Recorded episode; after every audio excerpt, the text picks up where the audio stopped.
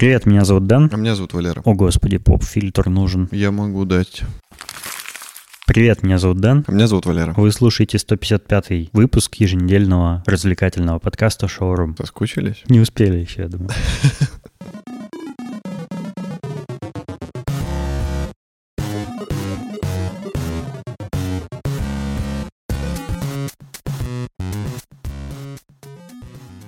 Мы с тобой как-то на днях обсуждали, что для нас запись подкаста стала таким рутинным процессом, и как будто она даже немножко работу напоминает, потому что, ну, это дело, которое обязательно на неделе нужно сделать, да, и хочешь ты не хочешь, а выпускать выпуск надо. И в то же время я заметил, что, ну, я тоже такое ощущаю что-то, но в то же время я заметил, что как будто бы для меня это какая-то терапевтическая сессия, как будто у психолога или у психотерапевта. Ну, типа, я разговариваю с тобой, разгружаюсь как-то мысленно, да, а, выговариваюсь, рассказываю все, что думаю. Исповедь вампира. Типа того, да. И вот я на днях задумался, что я заметил, что ты часто меня хвалишь. Ну, реально такое есть. Я там показываю тебе какой-нибудь э, там кусочек дизайна, который... Кусочек дерьма.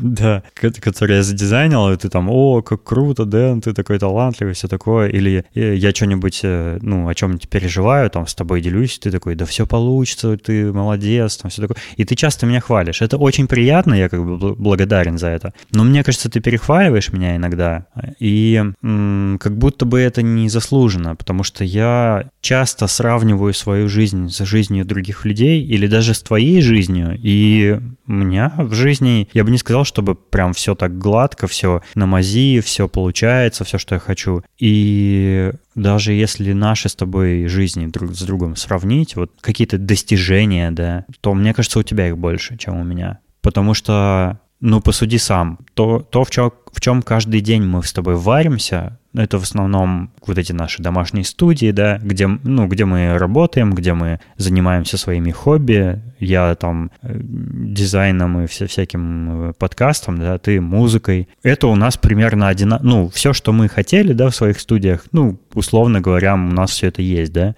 Мы собрали себе нужные, как бы, наборы звуковой аппаратуры какой-то, да, необходимые для этих хобби мы этого, можно сказать, достигли. Да, там, конечно, бесконечно огромный потенциал для улучшения, но тем не менее, э, все, чего мы хотим реализовать в наших студиях, мы со временем реализовываем и улучшаем постепенно. Да. Как бы это можно, можно галочку на этом поставить.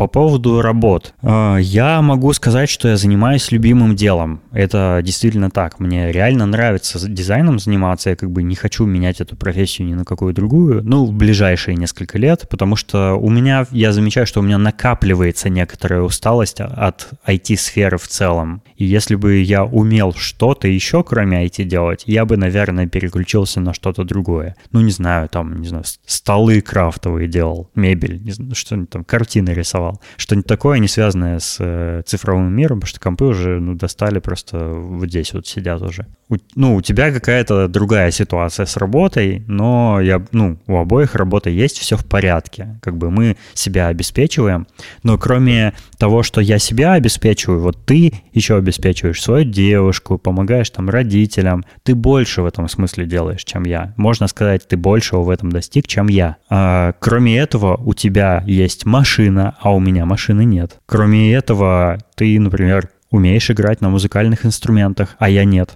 У меня вообще мало как, у меня мало чего есть, чем можно дорожить. Зато ты очень умный. Я, я бы, например, не стал дорожить какой-то там типа техникой, какой-то такой хренью. Это все, все, что касается денег, это все можно взять и купить в какой-то момент. То есть это не является чем-то ценным по жизни. Это, это все ерунда бытовая но у тебя есть, например, э, любимая женщина, а у меня нет. Ну, у, у нас у обоих есть семья, в этом смысле мы равны, да, но у тебя есть больше, чем у меня чего-то такого дорогого и ценного. Э, я имею в виду душевно дорогого. А если сравнивать э, не нас двоих, а вот я, например, вспомнил, помнишь, у нас был выпуск, в котором я рассказывал про Вечного Стража? Угу. Это игра, которую мы, будучи еще юнцами, пытались сделать с командой, которую я набирал э, удаленно со всех уголков России России. Там у нас были разработчики, художники, 3D-моделеры, музыкант, сценарист. Ну, там полный набор. Как настоящая команда была. И я не помню, упоминал я или нет, но у нас был э, такой концепт-художник Александр Никонов. Он, э,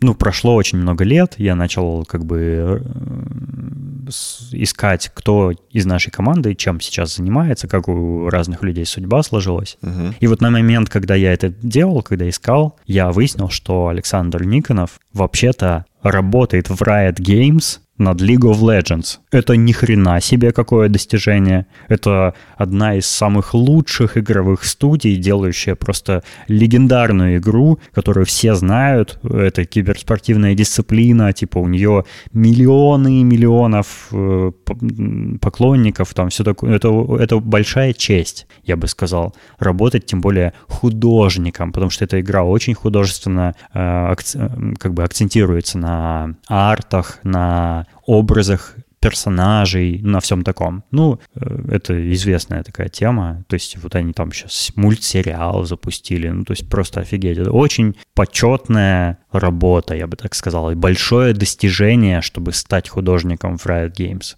И я тут э, на LinkedIn увидел на днях, что Александр Никонов с несколькими выходцами из Riot Games, которые были там какими-то типа основателями Riot Games, какой-то разработчик, там кто-то еще, они отделились от Riot Games и основали свою собственную игровую компанию, где Александр Никонов теперь арт-директор. То есть ни хрена себе вообще. Ну, то есть э, какие-то люди, которые у истоков этой компании стояли, отделились, создали свою, и они наверняка занимаются разработкой чего-то очень грандиозного сейчас. Вот это жизненное достижение. Не могу похвастаться ничем подобным, понимаешь? Ничего даже близкого по масштабу в моей жизни не произошло. Ну, ты, И- может быть, своими как бы действиями задал инерцию в будущее для этих людей, когда ты их всех собирал для Вечного Стража, ты их подтолкнул в правильном пути. Почему ты, почему ты не, не думаешь, что ты Ну, такое я- мог Да, сделать? я допускаю, что это возможно, хотя я не сказал бы, что я, я бы как-то вкладывался в этих людей, что дало им толчок да, в развитии их карьеры. Ну, ты это помнишь скорее это эффект, было эффект бабочки, типа чуть-чуть... э, Это было скорее какое-то баловство, и э, все мы чем-то таким хотели заниматься еще до того, как команду собрали. Поэтому это, это скорее какое-то, знаешь, ответвление, э, ну, то есть история с Вечным Стражем — это какое-то ответвление и так в уже заданной нашей цели у каждого. Я, я дизайном занимался уже на тот момент, когда э, Вечного Стража мы пытались сделать. Там Александр уже рисовал концепт-арты, когда пришел в команду. То есть все, там, не знаю, а Миша уже программировал, когда стал э, разработчиком у нас. Все мы уже этим занимались на тот момент. Вечный Страж — это скорее какая-то авантюра, да, в которой мы ввязались. Но не, не я вообще не про это хотел сказать, я про то, что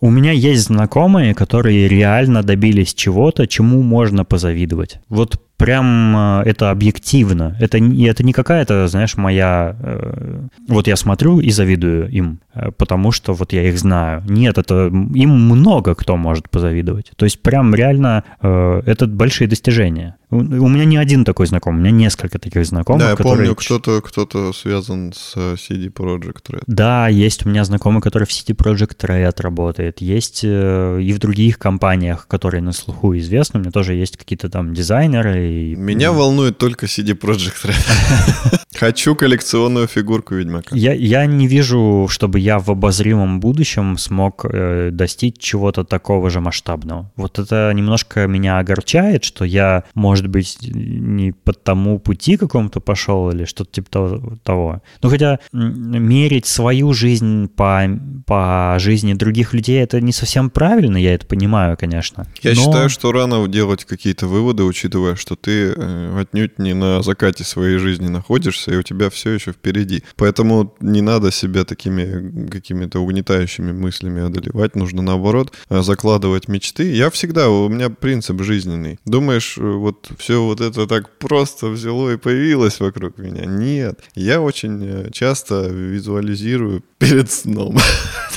Убираешь с собой после своих визуализаций? Да. Везет тебе, умеешь визуализировать, а я не умею. Ну, неважно, не обязательно это представлять в голове, можно просто как какую-то мантру себе задавать и проговаривать это все. Э, просто настраивать себя, типа, вот, вот я очень э, долгое время перед сном э, думал, что я хочу там новую машину. Думал, думал, думал, и это помогает, это реально тебя настраивает на достижение своей цели. И я обычно всегда, когда что-то задумываю, я добиваюсь этого. И... Я тоже. Я с тобой соглашусь, я тоже добиваюсь, когда я прям решаюсь на что-то. Я обычно этого добиваюсь. Но ну, вот мои, мои вот эти достижения и э, следования своим целям, они, ну, я как, если сравнивать с другими людьми, они не впечатляющие. Вот почему-то у меня цели такие, как будто бы не впечатляющие. Ну, возможно, достигнув целей, которые поменьше, ты сейчас сможешь не отвлекаться на них и переключиться на важную цель. Наверное. Вот видишь, я вот за это ценю наш подкаст, потому что мы с тобой о таком чем-нибудь иногда разговариваем. Это очень редко бывает, мы в основном э, веселимся, дурачимся, да, и говорим про всякие там, как Байден пукнул или что-нибудь такое. Но э, что-то мы обсуждаем, что не входит иногда в выпуски, и мы с тобой как бы о, о личном чем-то говорим, и это очень помогает э, э я рад, что ты мой друг. Я тоже рад. Я... Это очень важная часть, на самом деле, взаимоотношения друзей, потому что э, даже ну, не все близкие друзья, э, все, ну, не всегда, короче, они открываются до конца, не всегда могут излить как-то душу, чтобы человек с которым ты общаешься, он мог там тебе дать советы или просто выслушать. Некоторые не решаются на такое, потому что боятся, а, что, может быть, как-то неправильно их поймут, или, возможно, это покажется какой-то чересчур личной информацией, которую, ну, человек бы не хотел от тебя узнавать. То есть у него, допустим, там хватает своих проблем или что-то еще, но это неправильно. Главное, я считаю, что как, как бы как и во всем надо знать меру. То есть человеком можно как бы ну, поделиться какими-то своими мыслями, проблемами, но все равно надо типа вовремя уметь остановиться, чтобы не перегрузить человека, потому что надо помнить, что у него тоже какие-то свои. Это я не про нас сейчас говорю, а вообще в целом. Мы как бы эту меру знаем. Но есть люди, которые, они прям могут так человека загрузить своими проблемами, что он, ну, у него и так тяжело, допустим, свои какие-то заморочки. Еще сверху навешиваются чужие, и он, если он особенно эмпатичный, он их на себя повесит и тоже будет очень сильно переживать, грустить и думать, э, как, как эти проблемы помочь разрешить своему товарищу, допустим. Поэтому надо знать меру и типа вот э, как бы, ну, поделился и тут же, допустим, пошутил или переключился, или выслушал в ответ человека, типа, а вот у тебя там, что тебя беспокоит. И вот когда вот этот гармоничный баланс есть, я считаю, что это э, залог успешной дружбы. То есть вы оба в курсе жизни друг друга, вы оба готовы в любую минуту прийти на помощь. То есть нету такого, что друг промолчал, а у самого что-то, какой-то камень на душе. И, и ты не знаешь, и, возможно, не замечаешь, а там э, какой-то происходит э, трагедия личная. А когда вы в курсе, вы можете прийти на помощь, и, и это важно, потому что друзья, они для этого и есть, чтобы поддерживать и быть рядом. И я хотел бы сказать, вот ты говоришь, что я тебя типа перехваливаю. Нет, э, я не перехваливаю, потому что я глубоко восхищаюсь тобой как человеком, особенно меня всегда... Вот, я об этом и говорю. Вот это сейчас происходит. Да, но потому что это правда. Меня очень э, восхищает то, что ты постоянно э, развиваешься, ты постоянно читаешь какие-то интересные статьи, смотришь какие-то познавательные А у меня ощущение, что как будто я наоборот не развиваюсь. Нет, Денис, ты один из немногих людей, который может только интересного рассказать вот в беседе. Допустим, тебя... А в подкасте не рассказывает. Рассказываешь. Если тебя зажигает какая-то тема, ты, ты рассказываешь. Это, это круто, потому что ты про какие-то такие вещи знаешь, про которые я даже вот не задумываюсь. И это, это здорово, типа, потому что... Почему в видеофайлах синеватое изображение из-за Dolby Vision? Ну, хотя бы даже это. Или что-нибудь про природу, или про космос. Я как бы знаю, что это все есть, что есть какие-то интересные темы, но почему-то у меня никогда до этого не доходят ни руки, ни глаза, ни уши. Я предпочитаю там вместо этого какой-нибудь ерундой заняться, какой-нибудь мусор очередной из интернета потребить. А у тебя есть отличная способность из интернета потреблять не мусор, а какую-то ценную информацию. А ведь это как бы самое главное вообще сокровище в интернете. Это то, что ты можешь развиваться, а не просто какой-то фастфуд себя закидывать стрёмный. Ну, спасибо тебе за теплые, добрые слова. Очень приятно такое слышать. Хотя не кажется, что это лесть, но я понимаю, что ты искренен. У меня нет смысла тебе льстить. Зачем? Давай немножко накинем фастфуда стрёмного для разогрева. Давай.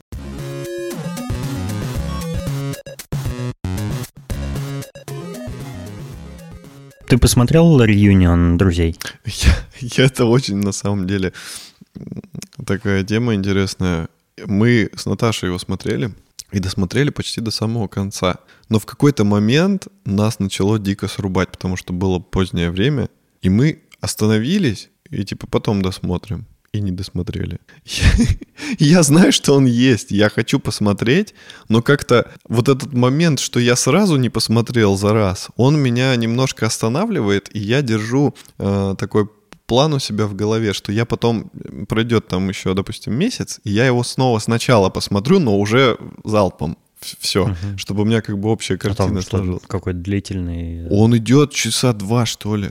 Там прям классно. На самом деле, как для фаната друзей, там очень здорово и очень много контента. А я наоборот слышал, что там как бы как будто бы все фанаты ожидали, что это будет э, ну такая э, фан-серия, да, как будто бы это продолжение, как будто это новая серия просто в этом сериале, все такое, а это просто как, когда они все уже старые сидят на диванах и обсуждают, как кого это было сниматься в «Друзьях». Я очень рад, что это именно в таком виде вышло, как, как, как вышло, потому что я не хотел э, видеть продолжение этого сериала. Для меня они вот, вот молодые остались в сердце, и история была закончена на этом моменте. В реюнионе есть э, сюжет, где они, э, как ну, сами актеры, представляют, что было бы дальше. То есть они теоретически говорят, типа, что вот Джо бы делал вот это, там Моника бы делала вот это. И мне этого хватило. То есть, ну, типа, я как бы в голове себе приблизительно так же и представлял, и, ну, этого достаточно. Мне не нужно продолжение, потому что сериал законченный, история законченная. То, что было дальше, это уже, это уже про другой сериал.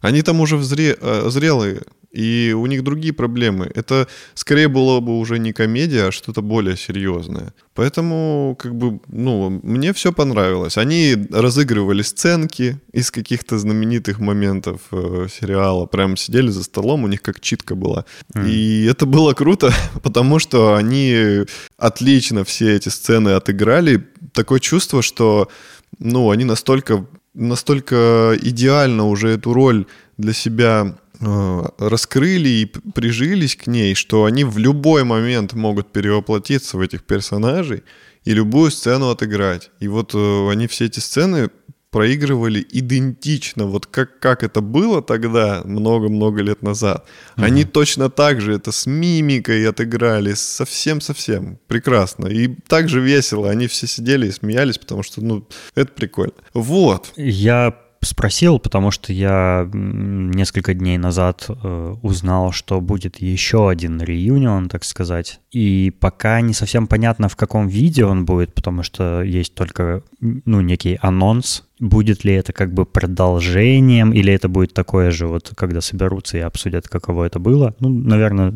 скорее второй вариант. Это будет э, именно в таком формате, как был реюнион друзей. То есть они соберутся и будут вспоминать какие-то моменты со съемок, там, историю, вот это все.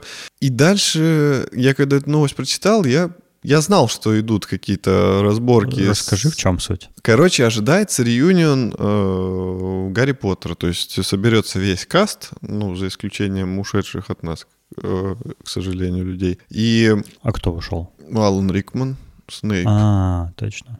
Ну и первый Дамблдор, но он давно ушел еще на съемках. Первый Дамблдор. Ты не знал, что Дамблдора в первых или в первом только фильме играл другой актер? Что-то запамятовал. Ну, теперь помнишь и знаешь. Короче, будет э, реюнион каста, я думаю, они все просто соберутся, повспоминают, там какие-нибудь, может, блуперсы покажут, как у Гарри опала палочка. Вот. И Собственно, фильм-то у нас благодаря чему случился? Благодаря книге.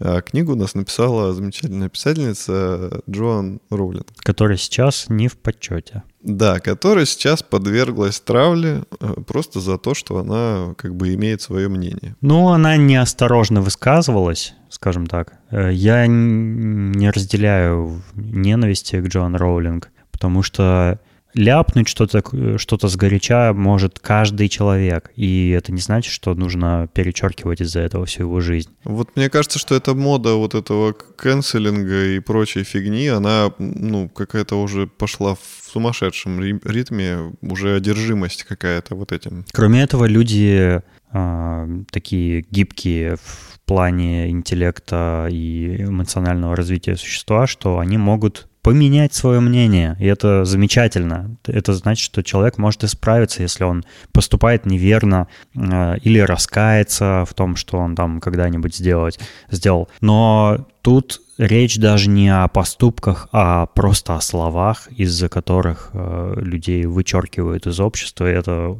абсолютно ужасно, на мой взгляд. Поэтому я не знаю, может быть, я э, кому-то кого-то расстроит мое мнение людей, э, э, не знаю, там трансгендеров, например. Но я на стороне Джон Роллинг. Я Потому тоже. что, да, она что-то сморозила на эту тему, и это как бы плохо, что публичная личность не следит за своими словами, да, ну, как-то так подобным образом высказывается, но это не значит, что нужно ее перечеркивать из-за этого канцелить. Да, мне вообще кажется, что, ну, даже если она публичная личность, мне кажется, что человек любой имеет право на свое мнение.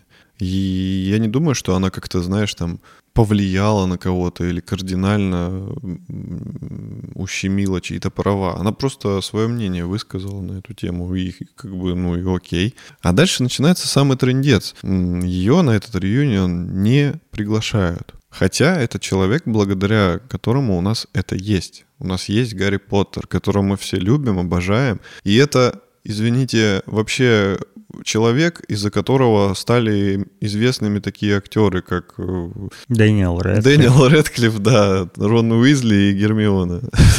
Э, Эмма... Эмма Уотсон и Руперт Грин. Руперт Грин зовут. Э, Рона. И еще ку... этот... Э... Да, Драка Малфой, его я тоже уже... Долгопупс.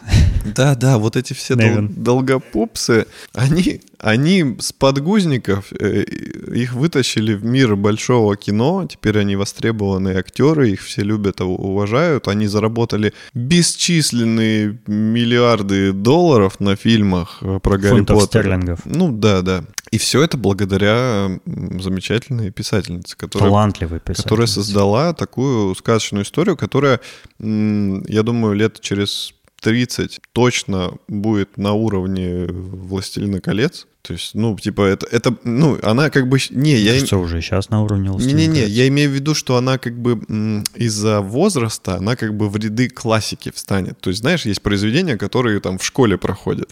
Вот я думаю, через такой отрезок... Но я Гарри Поттера считаю уже сейчас такой классикой. Ну, это мое личное мнение, конечно. Ну, я думаю, здесь как с вином. Надо, чтобы настоялось маленько.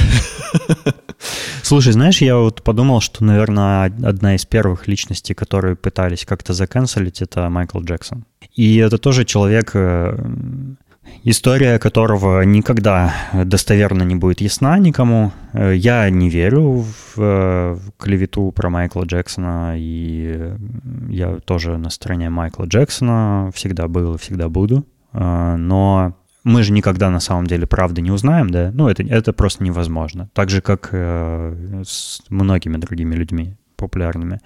Мне кажется, бывают ситуации с такими людьми, когда их талант настолько безмерный, что им что-то можно простить.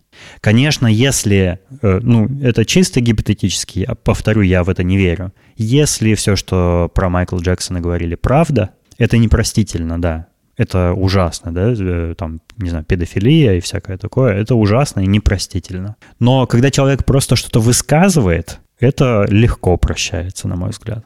Это просто какие-то обиды гиперчувствительных э, людей, которые э, благодаря средствам массовой информации, там, соцсетям, интернету и всему такому, теперь обладают властью канцелить. Вот. Вот, вот ты сейчас э, идею как бы задвинул правильную. Э, знаешь, э, такая ситуация, да, человек всю жизнь там был непопулярный. И потом, потом в какой-то момент его похвалили, или он там, может, хорошо пошутил. И он внезапно как бы перескакивает барьер дозволенного, барьер разумного, и доходит до крайней точки, и начинает себя вести так, как будто он таким был всю жизнь, и всю жизнь его уважали, и ему сейчас позволительно вести себя вот так вот уже через чур. И вот такая ситуация, ситуация, такая ситуация произошла со всеми вот этими меньшинствами, с Black Lives Matter и прочее. Им, наконец, как бы дали э, зеленый свет, более-менее, и они от этой эйфории начали через чур заявлять о себе – то есть, ну, они перешли грань дозволенного, грань разумного. И это уже ненормальное поведение. Это какое-то гипертрофированное, правильно? Угу. Это уже какое-то гипертрофированное поведение. Э, а хотя надо было просто, ну, типа, класс, наконец-то, здорово, давайте все радоваться. Но не надо уже перегибать палку. То есть, когда уже башню сносит от власти, и ты уже как будто не знаешь, как тебе еще вот что сделать, что прям э, тебя прям распирает. Это не нужно, это неправильно, я такое не уважаю. И вот здесь мы сейчас вот это наблюдаем. Я думаю, что надо, ну, если все хорошо, то радуйся, но не надо перегибать палку. И поэтому с Джон Роулинг очень плохая ситуация. Особенно плохо повели себя актеры, которые благодаря ей вообще стали актерами, вообще стали знаменитыми. Потому она, считай, им мама. Ну, мне кажется, мне кажется, что э, вряд ли они все поддерживают такую же точку зрения, да, э, как, как та, что у людей, которые обиделись на нее. Просто наверняка правообладатель обладатель прав на эту франшизу. Э, это очень властная корпорация, которая может потом отказывать им в контрактах, например. Да, да, да, и все такое. И у них ну, нет выбора, кроме как. Ну, они, они либо могут поучаствовать в этом реюнионе, либо отказаться от участия, да. Ну и очевидно, что участвовать в нем это лучше, чем не участвовать, потому что, во-первых, э, понятно, что ты как бы можешь поддерживать или не поддерживать Джоан Роулинг, но фанаты тут ни при чем. Фанаты Гарри Поттера, их, ну, их нужно поддерживать. Они, они ничего не виноваты же, да? А, поэтому, участвуя в этом реюнионе, они прежде всего поддерживают фанатов, которые будут рады их видеть. А вот э, правообладатель франшизы, который не приглашает Джон Роулинг, это уже другой разговор. Это уже мудацкое поведение. Да, да, ты прав. И мне кажется, э, я даже не представляю ситуации, более подходящий для того, чтобы пригласить Джоан Роулинг и позволить ей реабилитироваться. Если вы считаете ее виноватым в чем-то, позвольте ей реабилитироваться на этом реюнионе. Пусть она, не знаю, там, ну, попросит прощения, да, у кого обидела, и все пойдет дальше, как было до этого. И все снова будут ее любить, и все, ну, это, это талантливая писательница, которая написала серию книг, которая воспитала многих детей, э, которая развивала их воображение, позволяла им там уйти от каких-то проблем э, бытовых. Ну, там, не знаю, у кого-то родители ругаются, можно погрузиться в книги и забыться в них, да? Это же просто замечательно. Э, она, она создала невероятный фантастический мир приключений и, и сказки. И просто из-за неосторожного словца, ну да, обидного и оскорбительного, возможно, но э, перечеркивать все ее достижения как-то очень по-мудацки.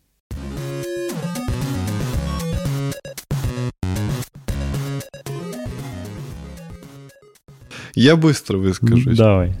Э, в тему прошлого выпуска Байден снова преподносит нам э, темы для каких-то шуточек, потому что я вчера перед сном прочитал такую мы, новость. Мы политику в нашем подкасте обсуждаем только если она как-то влияет на атмосферу, да? Да-да-да. Не успели мы посмеяться над тем, как э, Байден как бы взбунтовал на климатическом саммите. Тут, э, видимо, он решил после этого проверить здоровье. Я прочитал такую новость, что э, он на какое-то время передает свои полномочия вице-президенту, потому что, оказывается, пока президент находится под наркозом, он обязан передать э, полномочия своему вице-президенту официально. Как все строго. И дальше начинается самое смешное, потому что мне кажется, что это довольно интимная информация, но, видимо, СМИ посчитали, что нужно всем знать. Байден пошел на колоноскопию. Видимо, проверить э, клапан. Господи. Какой кринж. Почему мы об этом говорим?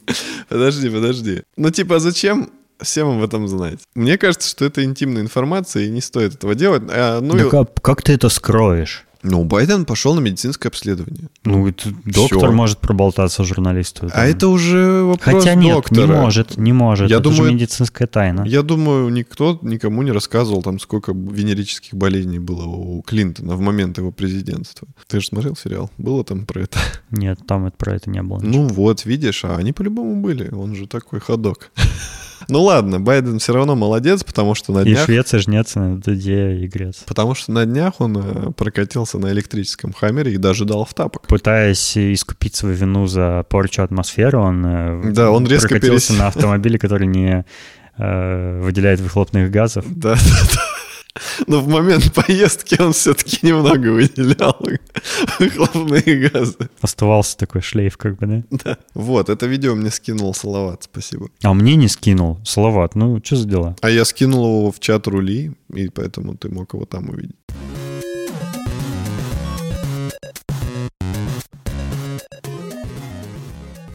Помнишь фильм «Шестое чувство»? Угу. А помнишь фильм «Сплит»? Угу. Чудесные фильмы. А «Повелителя стихии» смотрел? По-моему, да. Короче, есть э, режиссер М. Найт Шьямалан. Да, я знаю его. Кстати, его зовут Манодж Неллияту Шьямалан. Это чтобы вы знали, что такое М. Найт. А еще Джей Джей Амброс — это э, Джеффри Джейкоб а, Абрамс. Абрам, Абрамович. Вот любят какие-то себе такие никнеймы, да, придумать звучные. Ну, чтобы покороче было. Ну, прикинь, ну, ты... Нормально, вот... Манодж, Налияту, Шьямалан. Ну, Ничего сложного не вижу в этом. Как будто M. меню Night. открыл в индийском ресторане. Короче, я посмотрел новый фильм э, Шьямалана. Он называется «Old». Не знаю, как его перевели в э, русском прокате. Про Алдов, про нас с тобой. Это фильм про то, что семья отправляется на какой-то курорт. О, отдохнуть. где они стареют, да? Да, и они оказываются на пляже, на котором время идет быстрее чем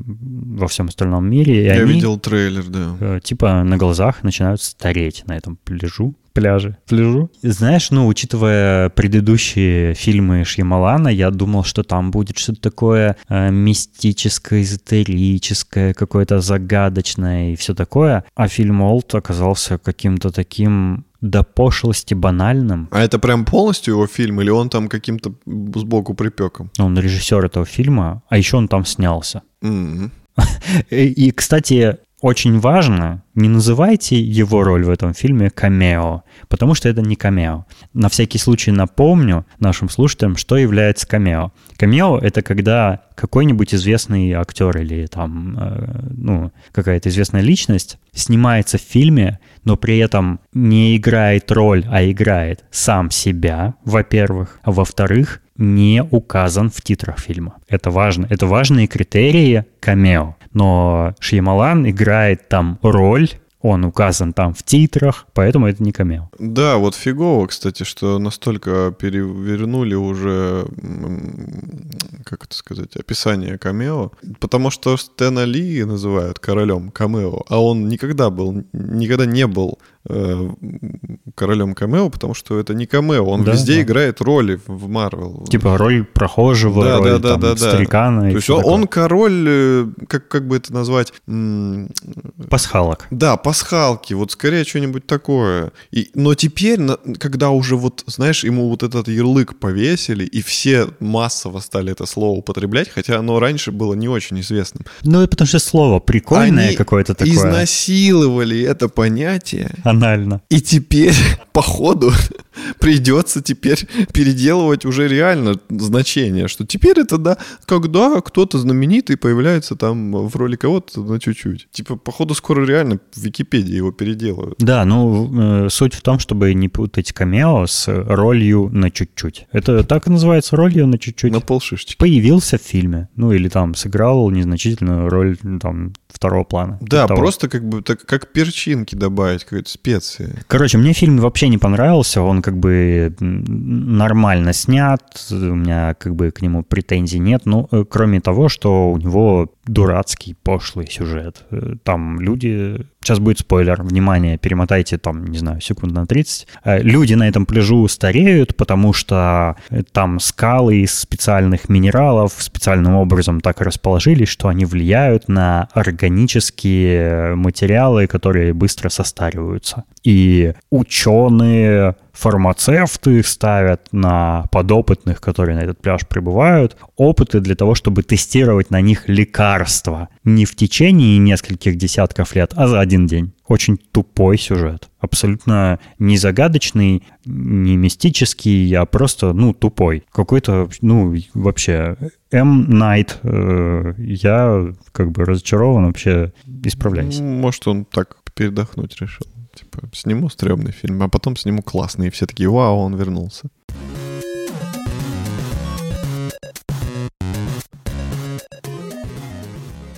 Мне попалась э, интересная э, тема. Я даже не знаю, как к ней поступиться, потому что будет похоже, как будто я как-то пиарю эту штуку, и мне не хочется это делать, потому что, ну, по определенным причинам. Но я для начала хочу сказать, что давайте разберемся, что является рекламой, а что не является рекламой э, в подкастах, на YouTube, там где угодно, да, в соцсетях. Э, реклама — это то, за что вам заплатили. То есть если подкастер э, что-то советует, и ему заплатили, чтобы он это посоветовал. Это реклама. Тема, про которую я хочу поговорить, никем не навязана, и нам ну и мне за нее никто не заплатил. Короче, я смотрел э, какой-то ролик, и в нем была рекламная интеграция. Я хочу ее обсудить. В этой рекламной интеграции рекламировали, э, угадай что? Не ставки на спорт и не э, какой-нибудь сайт, на котором можно научиться профессии верстальщик и дизайнер. И даже не самый дешевый поисковик авиабилетов. В этой рекламе рекламировали город, что я, от чего я немножко офигел. Короче, реклама города Доброград. Это какое-то муниципальное э, новообразование. Звучит как город для бомжей. Э, Все-таки они украли мою идею. Какая-то инициатива, короче, Москвы, наверное, я не знаю. Где-то под Москвой находится город Доброград. Это комплекс домов и инфраструктуры, которую кто-то построил, ну, все это построил с каким-то, видимо, при участии каких-то застройщиков. Короче, там набор каких-то таунхаусов и домов, э, и там есть вся городская инфраструктура необходимая, там есть и ну, магазины. Погоди, а почему это не может быть э, жилым комплексом, который, типа, просто такой большой, что там есть вся инфраструктура? Такое часто встречается? Это не то, что не может быть, это оно и есть. Это так и есть. Но они называют это городом, да? Да. Официально. Но если подумать, а с чего города начинаются? Мне кажется, с чего-то такого они и начинаются. Типа, по сути, это рождение нового города, я думаю. Ну вполне. да, но мне кажется, что как бы город, э, понятием город определить э, место может только государство. То есть присвоить ему официальный статус. На... Да государство и присвоило этой фигне статус города.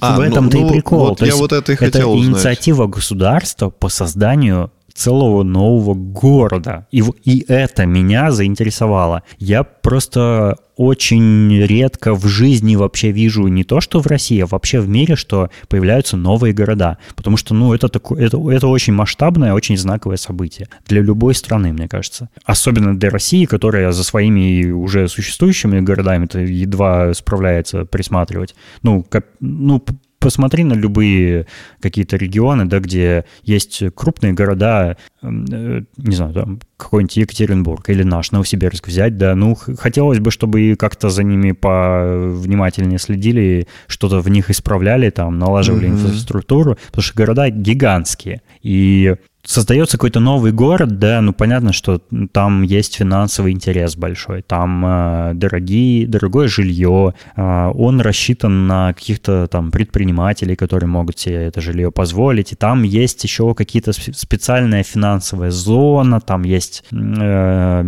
так, такая область выделена под предприятия какие-то, там специальная экономическая зона, короче, там много всяких странностей про налоги и все такое. Это все хорошо, на мой взгляд, ничего в этом не вижу никакого зашквара, это прикольно. И прикольно, что это, это так необычно и прикольно, что появляется целый новый город. Там, кстати, есть даже аэропорт. Mm-hmm. По-моему, вот это прекрасный показатель, что это не просто жилой комплекс, Я не видал жилых комплексов со, своим аэропортом. Но, к сожалению, название реально как у жилого комплекса, не как у города. Доброград, это звучит, знаешь, как... Или, или как будто это Мне вот кажется... этот парк развлечений в Москве, который открыли, помнишь, Диснейленд русский. Вот это похожее какое-то название для него. Мне, мне как бы название норм, то есть мне оно не... Я, я бы такое не стал давать, но, но я не, не вижу в нем ничего плохого, но оно немножко попахивает какой-то типа советчиной или что-то такое, типа Доброград, ну, типа, Сталинград. По, нормальному нельзя было назвать. Ну, было бы круто, если бы они назвали его Добро или что-нибудь такое. Добро это так э, старики как раз говорят, когда типа, ну что, созвонимся тогда попозже. Добро, добро. добро.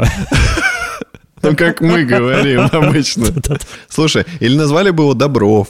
Почему град? Зачем? Типа, чтобы сделать акцент про то, что это город. Ну, блин, и так. Ну да, а ну, почему нет? Ну да. Чтобы Сразу понятно было, что это ну, город. Не знаю, мне не нравятся города, которые называют градом. А, а Добро это как будто село. Село Добро. Не, село Доброво. Или Доб...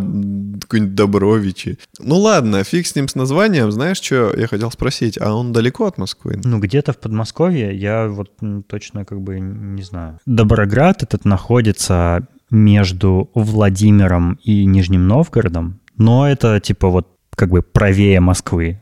Очень близко к Москве, короче говоря. А теперь я хочу такой факт озвучить. Я слышал по телевизору, что Шойгу, этот э, влиятельный политик, он сказал, что он одобрил строительство трех городов mm-hmm. в центре России. То есть что-то где-то вот он, он приезжал сюда, в Новосибирск, и сделал такое заявление, что где-то неподалеку у нас в Сибирском федеральном округе или где-то чуть подальше будут созданы тоже новые города. Три города будут созданы с нуля. И вот это уже, я считаю, круто, потому что все, что дальше Урала, такое чувство, что Россия там кончается. Угу. Потому что там все запущено, никто за этим не следит. Иногда там раз в пять лет прилетает Путин, резко все подгоняются, подметают улицы, но обычно все на этом заканчивается. И... Слушай, да, это действительно круче. То есть где-то где не рядом с Москвой, да. это совсем другое дело уже. Вот это уже реально круто, потому что я давно уже сторонник того, что не надо концентрировать все в Москве и возле нее. Там уже, ну, яблоку некуда упасть. У нас огромная страна необъятная, где можно создавать потрясающие города с нуля. Ну, разве это не чудесно? Ведь с нуля можно создать лучше, чем уже есть. Посмотреть на какие-то проекты, которые, не знаю, в, в Арабских Эмиратах какие города потрясающие за короткий срок. Ну, ты замахнулся. Ну да, я замахнулся замахнулся, но хотя бы отдаленно что-то напоминающее, почему бы не сделать? То есть можно сделать какие-то города утопии, воплотить там фантазии каких-то потрясающих архитекторов, можно наших, можно приглашенных. Это же, это разовьет м, туризм, люди захотят э, в Россию приезжать не только ради Москвы, но и ради других частей России, не только западной, но... Ну, и... причина приезжать ради других частей и сейчас уже есть. Э, есть куча крутых интересных городов. Есть есть куча крутых, интересных городов, но можно сделать э, города такого уровня. Ну, новенькое всегда интересно, я это понимаю, да. Это Не-не-не, это города будущего, грубо говоря, скажу, что города, города нового тысячелетия, но чтобы, знаешь, типа, что показать, что Россия, она развивается. То есть мы не только ценим те города, которые культурное достояние, где классные старинные здания, там старинные улочки, которым много лет, но и города будущего создаются, чтобы видели прогресс, чтобы можно было там осуществлять все самые смелые идеи, как Валера... Наконец-то сделать в каком-нибудь городе нормально работающие ливневки. Да-да-да, как Валера за несколько лет от города бомжей перескочил на города будущего. Я поменял свое мнение. Короче, Ну, одно другому не мешает. это, это здорово, потому что с нуля можно уже сделать правильно. Потому что переделывать старое под новое это трудно. Это вот как Новосибирск наглядный пример. Нас постоянно хотят что-то улучшить, реализовать какие-то новые идеи, но, к сожалению, из старого сделать новое очень трудно, учитывая, что у нас происходит постоянное движение. Есть такая поговорка, благими намерениями вложена дорога в ад. Дорога в ад — это дорога в Новосибирск. Короче, Транссибирская магистраль. у нас очень трудно улучшить Новосибирск, потому что, чтобы его улучшить, Нужно снести его и заново построить. именно ты сорвал с языка, потому что у нас город постоянно в движении. Чтобы что-то переделать, нужно парализовать город. А это невозможно. И все делается какими-то заплатками. То есть ограничивают какую-то зону, там что-то делают, но в другом-то месте все по-прежнему старое, и- а туда уже не переключаются, потому что финансирование закончилось или еще да или зима наступила. И вот из-за этого все как-то тяп-ляп. А тут с нуля, с нуля. То есть никто никуда не едет на работу через это место. Там никаких важных событий не происходит. Просто приехали строители, у них все как бы вот чистый лист, и они могут с нуля по технологии продуманно, м, никуда не торопясь Ну, если у них технология такая же, как дороги кладут у нас в городе, когда идет снег и прям на снег кладут асфальт, то ничего хорошего из этого не выйдет. А вторая мысль, а, обычно же в России города новые появляются там, где есть какое-то производство, правильно, или какие-то э, государственные стратегические предприятия, там добыча чего-нибудь, там или военные какие-нибудь штуки. Вокруг таких мест э, образуются города, где же, ну, которые населяют люди, работающие на этих предприятиях. Ну, э, это самый, наверное, частый случай. Ну да, да, в да. советское время таких городов очень много наделано было. И из большинства из них ничего хорошего и не вышло. Они полузапустелые и запущенные, да, люди оттуда уезжают, потому что там то климат какой-нибудь там неподходящий, то еще что-нибудь, а, то просто за них, ну, как бы они, они работают, их не трогают, и не развивают их, и они ветшают э, стремительно. Там Дудь про это много, много роликов снимал. Много дуть. А, Вот тут непонятно, если они создают какие-то новые города, то э, ради чего? Хотелось бы узнать, да, вот, ну, строят они новый город, а почему люди в него должны приехать? Почему они туда переселятся? Это серьезный вопрос. Ну, типа, вот ты живешь уже в Новосибирске, или кто-то живет в Москве, да, и он, э, ты, ну, там мы узнаем, что строится где-то в СФО какой-то три новых города каких-то. Почему мы должны туда переехать? Почему там будет лучше? Ну да, э, потому что это будут города будущего. А, Ну, где пруфы? Э, Зная, как э, наше правительство относится к уже существующим городам, нет никакой гарантии, что там будет качество жизни лучше. Конечно, гарантий нет. И, скорее всего, это все делается из корыстных целей, чтобы там развить какое-то э, производство или добычу чего-то. Потому что без этого, конечно, это... это Ну, или бизнес-деятельность какой-то. Да, это, ну, в любой стратегии, там, Warcraft, видишь рудник, строишь вокруг него город. Здесь то же самое, то есть, скорее всего, это будут какие-то стратегические места на карте, где, допустим, будет добыча леса, основная, там, основная деятельность этого города, направление, или там будет построен завод, может быть, военный, может быть, по производству каких-то, может быть, это будет аграрный город, допустим, там будут выращивать что-то. Ну, так, так Иску- искусственный белок. да, да, пальмы для пальмового масла. Короче, ну, конечно, подвох есть. И, скорее всего, трудно будет туда загнать людей. По большей части туда поедут люди. Ради авантюр. Ну да, допустим, э, ради красивой картинки, возможно, сначала это будет все действительно здорово и прекрасно, они туда уедут, как бы переполненные мечтания. Возможно, молодые семьи, типа, вау, правительство о нас заботится, давайте посмотрим на этот мир будущего. А вот уже что дальше будет, это только время покажет. Мне, кстати, очень нравится идея э, жизни не в Москве, потому что я пожил несколько лет в Москве, там 6, или 7 лет я жил в Москве, и, ну, да, там о- очень круто. Москва очень крутой город. Ну, как бы сложно с этим спорить, она очень современная, очень развитый, там есть все и все такое, он огромный, э, куча возможностей, очень богатый, там, ну, это понятно, это все, я думаю, понимают. Но учитывая там современные реалии многих профессий, которые вполне могут исполняться удаленно и все такое, э, мне кажется, что Москва в этом смысле переоценена очень сильно. И я, конечно, скучаю по Москве и хочу ну, ее посетить, там, повидаться со знакомыми, всякими друзьями, коллегами бывшими.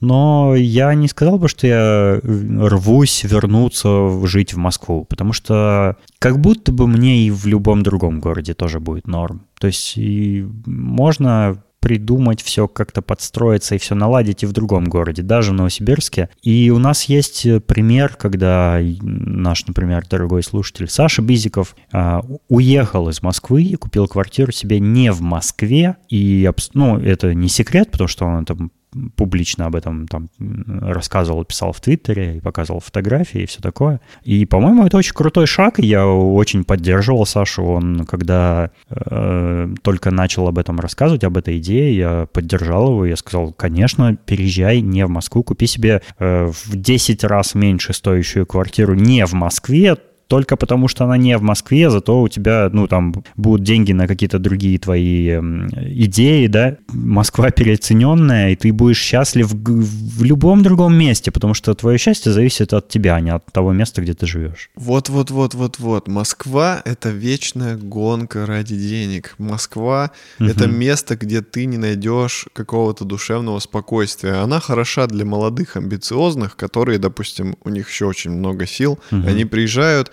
и там, допустим, какой-то дать старт себе, что ты гонишься, ты успеваешь, бабки, бабки, бабки. А, а вот дальше ты там не сможешь жить, потому что, чтобы постоянно жить в Москве, нужно обладать нереальным количеством денег. Просто таких денег не существует. Не, жить в Москве можно и с умеренным количеством денег, но это ты все постоянно равно гонка. будешь да, ты, э, ты абсолютно прав, когда ты вот так сказал, потому что в Москве а, ты постоянно находишься в гонке э, ради э, каких-то достижений, ради заработка и чего-то еще. И я, кстати, на днях посмотрел интервью, э, точнее не интервью, а как бы э, выпуск передачи «Мы обречены». Там э, два... Да, ну так называется. Там два айтишника, два айтишника зовут к себе в передачу разных гостей, тоже айтишников, и с ними говорят про IT в основном, но еще и на другие темы. И вот они позвали в последнем выпуске Никиту Прокопова, такой известный в IT-чувак, который переехал жить в Берлин, и вот они общались по поводу того, как, как вообще в Берлине живется. И Никита там сказал такую мысль интересную, э, с которой я абсолютно согласен, что в России как будто э, в Москве, ну в частности в Москве, все живут как будто вот в этой постоянной гонке ради того, чтобы чего-то достичь.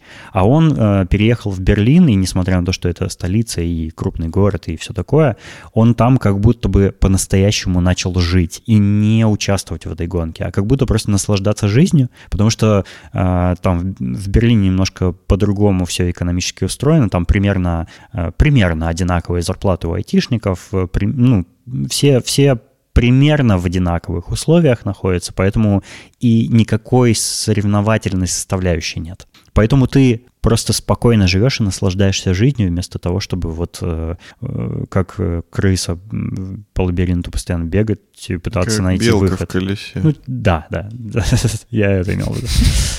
Крыса по лабиринту. Вот, это, это мне напомнило вот эту твою мысль, да. Это, это так, я могу это подтвердить, я тоже себя так чувствовал, когда жил в Москве. И самое главное, что, ну вот почему, почему именно гонка, потому что ты никогда не придешь к финишу. А, ведь нет конца. Москва с каждым годом дорожает, зарплаты при этом как бы растут, но не так сильно, как хотелось бы, и ты не сможешь, допустим... Э... Ну, не знаю, довольно сильно зарплаты, на мой взгляд, растут. Нет, послушай, ты не сможешь Э, обогнать саму Москву, чтобы себе какую-то сделать э, запас для осуществления своих, не знаю, житейских надобностей, допустим, там купить квартиру, э, степениться нормально с семьей, чтобы в комфортно жить при этом все-таки в других городах э, который, ну, вот восточнее Москвы, там, там, там цены меньше. Ты можешь там, Ниже. э, да, ниже. Ты там можешь, допустим, потихоньку превращаться уже в, в солидного дядю, э, у которого есть деньги, у которого есть барсетка. да, у которого есть барсетка полная денег, чтобы ты, допустим, мог сначала купить себе квартиру, там через какое-то время, допустим, поднакопить, купить себе дом, хотя бы небольшой, там купить машине жене, там в ребенка вкладываться. В Москве это намного труднее делается, и я знаю несколько знакомых, которые у меня в Москве жили, и они э, завели семью и поняли, что там это, ну, невозможно жить, когда вот у тебя там ребенок появляется, несколько, и они перебрались в Питер. Питер, вот это мой выбор. Если бы я, допустим, хотел жить э, в Питер, Если бы ты добровольно хотел жить в России. если бы я добровольно хотел жить в России, да, то я бы выбрал Питер, потому что это для меня это город намного лучше Москвы. Э, Не только в плане там, доступности по, по, по, по, по заработку, там, по, по уровню жизни.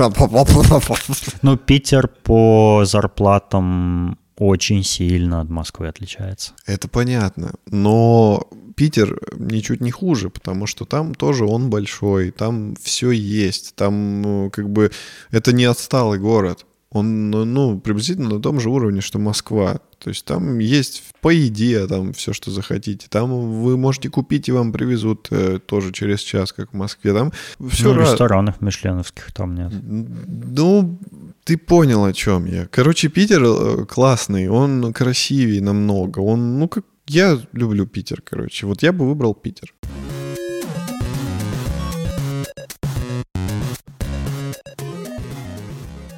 Ты поделился со мной, что ты тут у себя дома борешься с засильем пауков. Да, Э, И я пошутил, что ты что, готовишься к новому фильму? да. Ты высказал такую идею, что неплохо было бы еще один киномарафон устроить и пересмотреть всех э, вышедших до этого пауков. Да, это был мой план, который ты почему-то реализовал вперед меня. Ну, я подумал, что, блин, а я тоже давно не смотрел эти фильмы и хочу пересмотреть их, потому что я уже все забыл. И я вчера посмотрел первые три с... э, Тоби Магуайром. Я понял, что это одни, наверное, из лучших супергеройских фильмов, которые есть. По крайней мере, на мой взгляд. Что мне понравилось? Ну, почему я так считаю? Давай попробую объяснить. Во-первых, мне кажется, что вся история Человека-паука очень логичная, органичная и не имеет никаких э, странных нестыковок, что ли. Ну, давай по шагам разберемся. Питер Паркер идет с экскурсией э, студенческой в какую-то биолабораторию. Ну, допустим, да, они там изучают предмет, их туда позвали на экскурсию. Ну, в Америке, я думаю, это нормальная тема. Там, э, там м, пока э, идут диалоги на фоне женщины, которая проводит экскурсию, рассказывает, что вот у нас есть, там, мы собрали разные, разные виды пауков. Одни умеют суперпрочные паутины плести, другие очень э, далеко прыгают для того, чтобы схватить добычу, третьи там какие-то особо живучие, там четвертые еще какие-то. И мы занимаемся тем, что мы пытаемся создать новый вид суперпауков, скрестив их вот эти выдающиеся способности. И они говорят, что у нас есть вот подопытные пауки, у которых м, нам удалось э, путем генетических экспериментов этого достичь. Пока все звучит довольно логично, скажи. Да, такое происходит в реальном мире. Вот. И э, так получается, что один из пауков сбегает и кусает э, э, Питера Паркера, и тот обретает такие способности от этого паука. Ну, это уже, конечно, не- ну, это такая фантазия, как бы, да, заразиться спосо- сверхспособностями. Но, э, учитывая, что это комиксовая киновселенная, предположим, что это, ну, логично звучит. Ну Окей. да, но М- это- У меня это не вызывает никакого отторжения, типа, логического. Это, это более как-то все-таки естественно воспринимается. Потому что если, допустим, проводили эксперименты на пауках, наверняка были какие-то связующие компоненты, которые помогали э, там ДНК соединить одного Да, да, паука. это даже там в фильме И показывают, собственно. здесь э, просто как бы ДНК ДНК уже вот созданного паука, оно соединилось с ДНК человека, и произошла какая-то модификация, скажем ну так. Ну да. Я имею в виду, что вот э, такого супергероя, который вот так получил свои способности, я считаю настоящим супергероем. В моем понимании настоящий э, супергерой — это те, кто действительно обладают э, какой-то какой-то силой, которую невозможно получить никому больше. Ну, Супермен. Никто не может взять и стать Суперменом. Но при наличии денег кто-нибудь может взять и стать Бэтменом, например. Ну да. Потому что Бэтмен — это не супергерой, это человек, у которого очень много денег, который может себе там сконструировать какие-то гаджеты, бэтмобили, там, не знаю, какие-то плащи там. Ну, это как, это как, как будто фейк какой-то. Это, это его сила заключается, ну, разве что в том, что он умеет хорошо драться и в его костюмах выдающихся, э, которые позволяют ему там э, цепляться за здание крюками, там, летать на его плаще и всякое такое. Ну, короче, в моем понимании, Бэтмен крутой, но не настоящий супергерой. Бэтмен не супергерой, он герой. Ну, есть да, он, да. человек. А, Халк настоящий супергерой. Ну, тут бесспорно, это человек, который мутант, который может превращаться в, в громилу здоровенного. Там, ну, и я думаю, логическая цепочка моя понятна, uh-huh. да?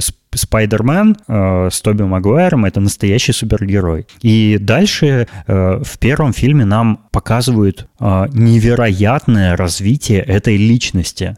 То есть там реально очень хорошо раскрывают, кто такой этот персонаж. Э, для того, что вот э, как вообще он становится супергероем, как он получает свой костюм, там, как он начинает заниматься э, помощью людям, попавшим в беду. Э, он, э, он шьет костюм, потому что он хочет заработать денег для того, чтобы купить машину и впечатлить свою девушку. Он шьет костюм для участия в каких-то боях без правил, э, потому что там все в таких костюмах выступают, и он не хочет э, раскрывать свою личность. Абсолютно все логично. У него нет никакого другого мотива носить костюм. Да? Это глупо вообще-то носить какой-то специальный да, то есть комичный костюм. Показана, во-первых, человечность. То есть он не сразу решил такой, вау, у меня есть способности, буду помогать людям. Он да. в первую очередь просто человек, у которого есть человеческие потребности, он хочет завоевать девушку. И как бы с этими способностями он пытается их, ну, пустить в русло для достижения своей вот этой цели обычного человека, в первую очередь. А к своей э, вот этой э, паучьей деятельности по помощи, да, попавшим в беду, он приходит таким образом – его дедушка говорит ему, что с большой силой приходит большая ответственность. Дядя. Э, дядя, ну, дядя, да. Но он выглядит как дедушка. Дедушка-дядя. Э, да. Он э, задумывается над этой мыслью и понимает, что вместо того, чтобы как бы... Быть эгоистом. Корыстно использовать вот эту свою силу, он должен ее во благо применять. Чем он начинает заниматься? Вот этот фильм, первый фильм, Но он об этом. Его еще и толкает события, которые, Ну да, да, происходят. там как бы удачное стечение обстоятельств, да, там появляется антигерой. Э, в первом фильме, кстати, вот э, нет, зеленый... Нет, дядю убивают. Да, да, Опять да, же да, из-за да. его... Ну, это одно, это из, соб... это одно из событий. Это... Другое событие — это появляется злодей, собственно, в фильме, э, с которым начинается, собственно, противостояние. Да, но момент, когда он понимает именно полностью слова дяди, это вот когда он понимает, что не надо там добиваться девушки э, благодаря своим способностям, а что он мог бы спасти дядю, если бы вот не занимался такой ерундой, то вот, вот это переломный момент. Абсолютно правильно, да. И, и кульминацией этого момента становится э, наказание преступника. Ведь он находит того, кто якобы выстрелил его дядю, и э, он как бы не убивает его, но он позволяет ему умереть. Он падает там с большой высоты и умирает, э, преступник этот. Впоследствии окажется, что это и не он вовсе убивал его дядю, но это уже действие второго фильма. А, первый третьего. фильм... Третьего, да. Первый фильм про вот это становление Человека-паука, и нам показывают его разные там душевные метания, как он приходит к э, мысли о том, как правильно использовать его силу. То есть все абсолютно логично. И фильм потрясающе снят даже сейчас. Я его пересматривал вчера, и даже сейчас он выглядит абсолютно прекрасно. Хотя ему почти 20 лет. Там, там, там видно, где очень... Там, там очень сильно видно компьютерную графику, но это абсолютно никак не смутило меня, я бы сказал. Эм, и еще это очень добрый фильм, потому что он, он веселый, он добрый, у него хороший замысел, у него хорошая основная идея, у него есть такая, э, такой моральный стержень, как бы, э, чего многим супергеройским фильмам просто не хватает. Мы просто видим э, какую-то историю про каких-то сверхлюдей, да, да и часто и не сверхлюдей, а просто героев, и и вся, вся соль э, фильмов о них часто заключается просто в, в описании их жизни, а не э, столкновении с какими-то моральными дилеммами. Ну, не знаю. Взять, например, «Человека-муравья». Там ничего такого нет. Мы просто видим э, стечение обстоятельств, как э, человек к, ним адаптируется, но он там не сталкивается с какими-то масштабными моральными дилеммами, по большому счету. Эм, не, они как бы там присутствуют, но в как... Они, но, не... они всегда присутствуют, но они, они не там на незначительные. Плане. Они абсолютно незначительные там. Им не уделяют должного внимания. То есть там в первую очередь э, как бы упор сделан на зрелищность, на суперспособности, на вот это. А как бы вот эти все там метания персонажа, какие-то его мысли, они очень как-то коротко показаны и не раскрываются полностью. И ты да. поэтому не очень и веришь персонажу, потому что ты не сочувствуешь, не сопереживаешь. А еще Человек-паук, он же подросток, он студент, который там, э, приобретая свои силы, становится из э, задрота э, способным хоть на что-нибудь, да, и зритель ас- начинает ассоциировать его с собой, особенно зритель-подросток. Угу. И это усиливает эффект сопереживания, конечно. А, а некоторые герои, там, Доктор Стрэндж, он классный супергерой, но с ним сложнее себя ассоциировать, потому что это, это, ты... это другой взрослый мужик. Если ты неуспешный хирург, конечно. Да, да, да. Кстати, вот еще там э, э, Бэтмен супер богатый, Доктор Стрэндж супер успешный хирург, все какие-то выдающиеся, да, да, да. даже без своих спецспособностей, они уже могут быть героями. И вот э, еще хочу как бы немножко кинуть камень в следующих пауков, то есть в Гарфилда и в частности больше в Холланда. Холланд, он вообще как бы не выглядит лузером, он не выглядит ботаником, он выглядит наоборот красавчиком. Да, он, он красавчик, он такой весь классный. И да, там кто-то его задирает, но типа он э, все равно при этом остается красавчиком и как будто бы победителем. Ты... Да, и, и девушка у него Зендая. Это как если бы в Спайдермене с Тоби Магуайром э, Мэри Джейн играла Памела Андерсон. Ну, типа, это очень странно. Да, а Тоби Магуайр, ты именно видишь ботана. Он, он постоянно конючит, у него такое лицо, типа, ну, что он больше похож на человека, на настоящего. Ты больше себя с ним ассоциируешь, потому что он... И немножечко на паука. Да, он, э, ну, на реального человека больше похож. Эм, единственное, пожалуй, к чему у меня есть претензия, но это, наверное, скорее даже к первоисточнику у меня претензия, чем к фильму, это злодей в первом фильме. Э, мне кажется, «Зеленый гоблин» — это абсолютно клоунский какой-то персонаж. Он, ну, то, э, то есть зеленый гоблин, он так выглядит, у него такая смешная маска, и вообще-то его костюм, его маска и вот это его ховерборд, это же типа военная разработка, но что-то я не видал военных, которые делали бы себе такую клоунскую экипировку. Ну, короче, это немножко какое-то вот, вот в этом есть что-то странное. Ну, окей, это можно простить, потому что фильм в целом хороший. А вот во втором фильме «Злодей» это просто абсолютно новый уровень, я считаю. Это мой любимый злодей вообще. Вообще из всех злодеев во всех кинокомиксах. Это э, доктор Отто Октавиус, Э, как его в русской локализации называют, доктор Осьминог. Что? Да его фамилия уже сама по себе очень говорящая. Э, Октавиус, типа Окта, 8, все такое. Доктор Октавиус абсолютно фантастический персонаж. У него он, он проработан не меньше, чем сам Человек-паук, мне кажется, потому что э, это вообще-то хороший человек, э, это ученый, у которого э, как бы вообще-то целью была разработка источника энергии для людей, там в благих целях и все такое. То есть э, все прекрасно. Я не говорю, что там у зеленого гоблина, гоблина было что-то другое. Э, у зеленого гоблина была корыстная цель прежде всего. Он был бизнесменом, там все такое. И как бы ты меньше ему как-то переживаешь, еще он очень смешно выглядит.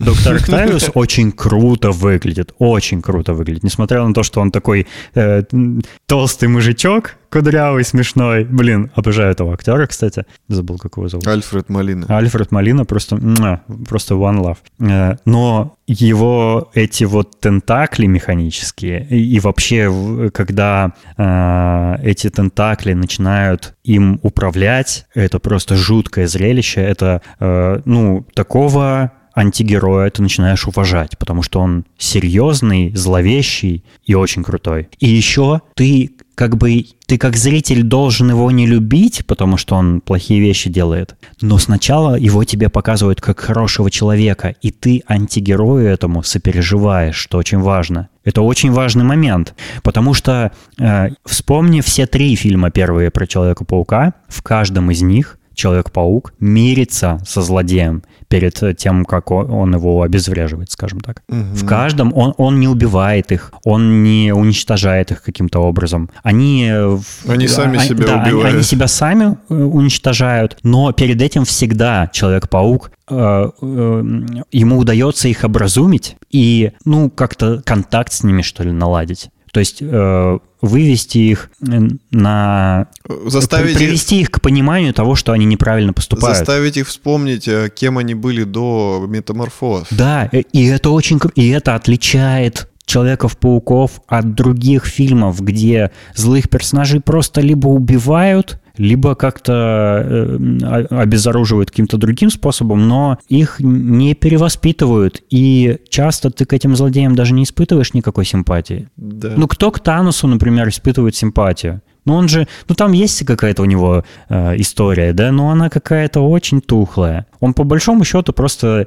Его все ненавидят, по большому счету, потому что он там ваших любимых персонажей, видите ли, убил. А здесь когда э, финальная встреча Человека-паука с Отто Октавиусом происходит, он, они, они беседуют, и Октавиус приносит себя в жертву, в конце концов. Вот так он погибает. Это такой крутой поворот событий, ну, не знаю, это очень здорово.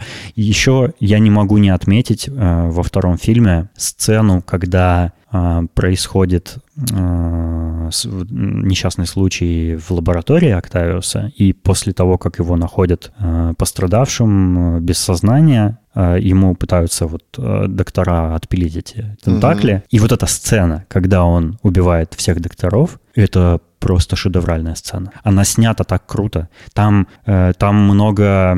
Э... Это ты мне скидывал же видос, да, про то, что это хоррор-сцены в Человеке-пауке. Ты мне скидывал этот Да, видос? да. Если посмотреть на эту сцену с кинематографической точки зрения, она просто перенасыщена э, крутейшими приемами, и она вообще-то довольно просто снята, ну, не учитывая компьютерную графику, она снята довольно просто, и там очень много э, э, таких фундаментальных, каноничных киноприемов, э, визуального языка какого-то, который э, невероятную атмосферу создает. Там много эффектов Кена Бернса, там есть э, голландский кадр, так называемый. Это когда камера немножко наклонена под углом, что создает ему, что придает ему динамики. Там есть моменты, когда э, женщина сидит э, на ресепшене, перед ней стекло, стекло разбивается, на нее дует ветер, и она кричит от испуга, и это это так глупо, по большому счету, снято, но это, произ... это работает в этой сцене. Угу. И у... увеличенный контраст в этой сцене, как в старых фильмах, и показ как бы э, вот этих э, щупалец Октавиуса, как будто это э, съемки close-up, как по-русски это сказать, close-up, э, приближенное, ну, когда лицо крупным планом. Э, как будто это крупный план во время съемок персонажа, то есть щупальца там как персонажи представлены. И там нет, например, крови вообще, но при этом сцена очень жестокая, там очень жестоко убивают медперсонал. Ну, она просто великолепная. Я я, советую посмотреть этот фильм хотя бы ради этой сцены, она чудесная. Я, кстати, очень боялся, когда эту... Ну, я... Сколько мне тогда лет было, я не помню, но вот именно момент, когда, особенно первый раз я увидел вот, вот это все, я прям испугался, мне прям страшно было. Я даже второй раз пересматриваю, я, по-моему, эту сцену чуть ли не, не проматывал, что-то такое. Ну, короче, мне было страшно. Я не ожидал такого увидеть в этом фильме. Это довольно смелый ход, учитывая, что все-таки фильм был рассчитан скорее на, ну, на, на молодое поколение, да, да, да, подростки, дети. Дети тоже смотрели этот фильм. И она довольно смелая, то есть такая страшная. И параллельно там еще идут э, несколько сюжетных веток сквозь все эти фильмы. Это история взаимоотношений с Мэри Джейн. Интересно, кстати, почему ее зовут Мэри Джейн? Ведь словом Мэри Джейн обычно в американской культуре обозначает марихуану. Эм, На самом деле паук любил что-то другое. История с э, Харри, как его зовут? Хэри Осборн. История с Хэри Осборном, э, с лучшим другом э, Питера Паркера, который тоже влюблен в Мэри Джейн, отец которого это, собственно, Зеленый Гоблин. Э, и их противостояние в, следующих фильмах. Мне нравится еще момент, когда Питер становится плохим мальчиком. А, да, да, это, начинает... же, это же вообще культовая мемная сцена, как он идет покупать себе костюм да, да, и танцует. танцует на входе перед магазином. Это Блин, вообще это шедевр. Да. И когда он клеит девчонку в офисе этого Daily Bugle, или когда он да. наказывает этого фотографа, который делал фотошопные mm-hmm. снимки. Mm-hmm. Это прям вообще круто. В третьем фильме уже появляется сразу несколько злодеев. Там можно увидеть впервые, насколько я знаю, впервые появление Венома. Да. Это прям буквально тот самый симбиот, не который в фильме Веном, конечно, но такого же типа вроде бы как. И это первый, получается, герой, которого пауку реально надо убить. То есть это он же э, носителя как бы не трогает, э, ну, Человек-паук, угу. а ему надо именно самого симбиота, вот эту вот черную слизь. Да, ну, к сожалению, так получается, что он и носителя тоже уничтожает. Там, э, да? Там э, в Венома же в конце фильма вселяется как раз вот этот фотограф, который подделывал снимки. И он, и, он, и он так хочет э, он так хочет быть э, внутри этого Венома, что он говорит, Питер не смеет этого делать, и в последний момент прыгает в этого Венома, и снова в нем оказывается, mm-hmm. а, в это, а уже граната прилетела и обоих их уничтожила. Ой, я вот этот момент забыл. Да, ну у, у Питера Паркера есть несколько ситуаций, когда он кого-то э, не специально убивает. Это интересная как бы моральная дилемма, ведь он герой, который, который не убивает плохих э, ребят, да, он их наказывает как-то, но не убивает, так же как Бэтмен. Угу. Но все-таки такие ситуации у него бывают. Но да. он все-таки человек и имеет право на ошибку. Ну еще он паук. Да. Блин, короче, я посмотрел вот эти первые три фильма залпом, прям подряд один за другим, и я в абсолютном восторге. Uh, у меня Тоби Магуайр тоже любимый uh, актер, который играл Человеков-пауков. Uh, про Эндрю Гарфилда я даже не буду говорить. мне немножко нравится Том Холланд, ну, потому что мне, мне в целом нравится актер Том Холланд, поэтому как бы я сносно отношусь к Человекам-паукам с ним, хотя они, они прикольные в каком-то смысле. Они не такие крутые, как первые, да. Но они больше все-таки под э, современные реалии сделаны. Да, да. Для современной молодежи. Там есть э, как бы тоже тоже. Но для меня вот изначально, как я... Первый первое мое знакомство с Человеком-пауком это все-таки был мультсериал, который показывали по РЕН-ТВ. Вот это самое мое первое знакомство. Потом уже через какое-то время вышел вот этот фильм в 2002 году. Я уже как бы окончательно влюбился. И, кстати, в мультфильме про Человека-паука Питер выглядел тоже не сильно как ботан. Он там был какой-то накачанный, такой красавчик. И Мэри Джейн там была довольно какая-то, не знаю, сексуально озабоченная. Она все время такая, типа, О -о -о". Но мультик мне нравился. А вот мне больше всего понравилось, что его вот эта ботанистость в фильме была классно передана Магуайром. Угу, То, что угу. он все-таки в первую очередь, он, он за науку, он там изучает какие-то работы, он там умный очень, помогает вот этому профессору в исследованиях, у которого руки нет, забыл, как его зовут. Вот. Это круто, круто. Который дальше стал этим я- ящером, че- человеком-ящером. А, это в первых трех фильмах нет. А их это, это было вот с Гарфилдом, когда он Мгм. ящера превратился. Ну, я Но еще- человек этот был. Мгм. Без, А. без руки. Он э, Питеру в третьей части, помнишь, э, изучали они вместе этого симбиота. Был- А, все, да, я вспомнил. Да, да, Э, профессор. Понял, понял, да. Забыл да. его имя. И там была еще сцена, когда Питер по телефону с ним говорит, а она его печеньками кормит. Принести еще, а есть с орехами? Да, да, да. Кстати, э, я не понял вот эту любовную линию соседки Питера. Но она типа в него влюблена, а он Но- нет. Ну да, но она ничем не закончилась в итоге. То есть а- они в конце фильма просто забыли. Э, Как, ну, странно. Ну, она нужна была как бы просто для хохмы. Типа, что у него есть вот этот арендодатель, Мгм, ее, ее отец, и дочка, которая влюблена, она, возможно, там отцу своему нашептывала, чтобы он там сильно не докапывался до Питера. Как много там было вот этих моментов э, с, с эмоциями, как много он плакал, как много у них были какие-то нестыковки с Мэри Джейн, они то сходятся, то расходятся, постоянно что-то... Ветреная она такая дама. Да, то есть какие-то...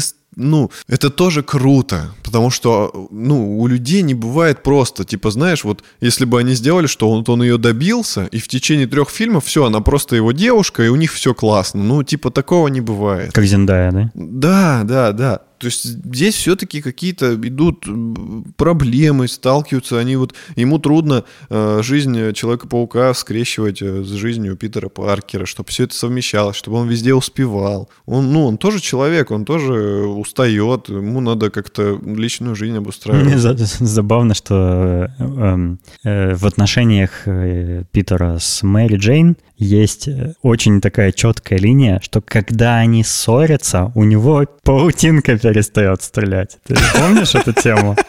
У него начинают пропадать все способности, он такой типа, «О, типа я, я грустный, у меня паутинка не стреляет больше.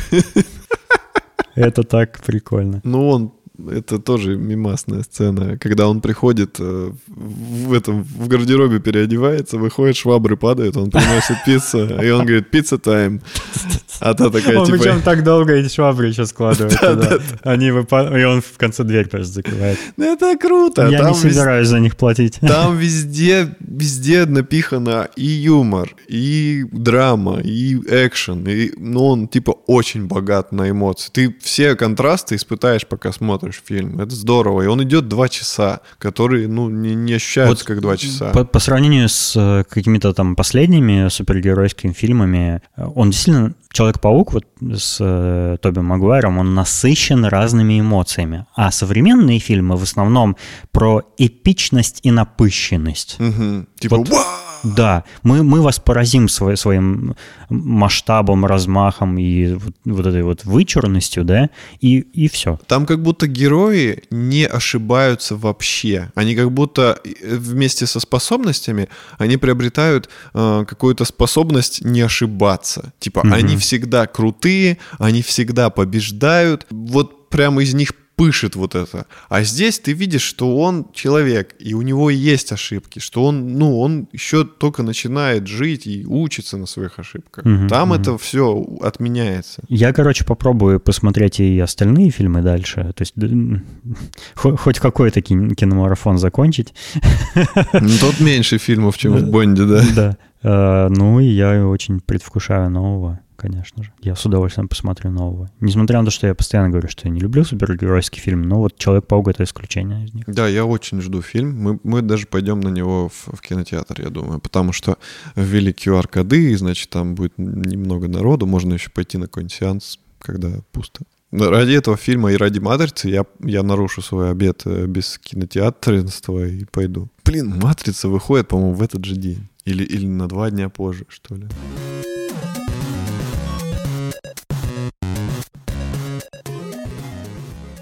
Компания Meta, которая раньше называлась компания Facebook, э, представила свою новую разработку в области виртуальной реальности. Они показали перчатку для виртуальной реальности. Очень странно выглядит. Перчатка бесконечности. Которая позволяет тебе э, создать ощущение, как будто ты действительно можешь почувствовать виртуальные объекты. Да, для виртуального порно как будто перчатку сделали. Отличная перчатка, покупаю. Работает она так. У нее в каждом пальце есть э, воздушные клапаны, которые накачиваются воздухом или он выкачивается оттуда. И из-за того, что ну, накачанные вот эти воздушные карманы наполняются воздухом под давлением, ты не можешь согнуть палец, и как будто у тебя создается ощущение, как будто ты э, трогаешь какой-то виртуальный предмет. Э, выглядит эта перчатка довольно странно, потому что от нее идет целый ворох трубочек, по которым этот воздух в них закачивается. И там еще такой, типа, размером с холодильник такой аппарат стоит, который э, компрессор воздушный, видимо. Ну, логично. Представляю, как это еще все шумит в процессе работы. Не, компрессоры, которые стоматологические, я думаю, там подобно используются. Они очень тихие. Он типа вот как мой увлажнитель будет гудеть. Ну, тем не менее, короче, эта разработка выглядит абсолютно точно не, consumer's, не consumer ским изделием, а, потому что это просто технологическая такая демка, да, того, как, как это могло бы работать. Они же в первую очередь технологию прорабатывают, потом обычно технологию как-то развивают, компактизируют, да, делают более эффективно и так далее.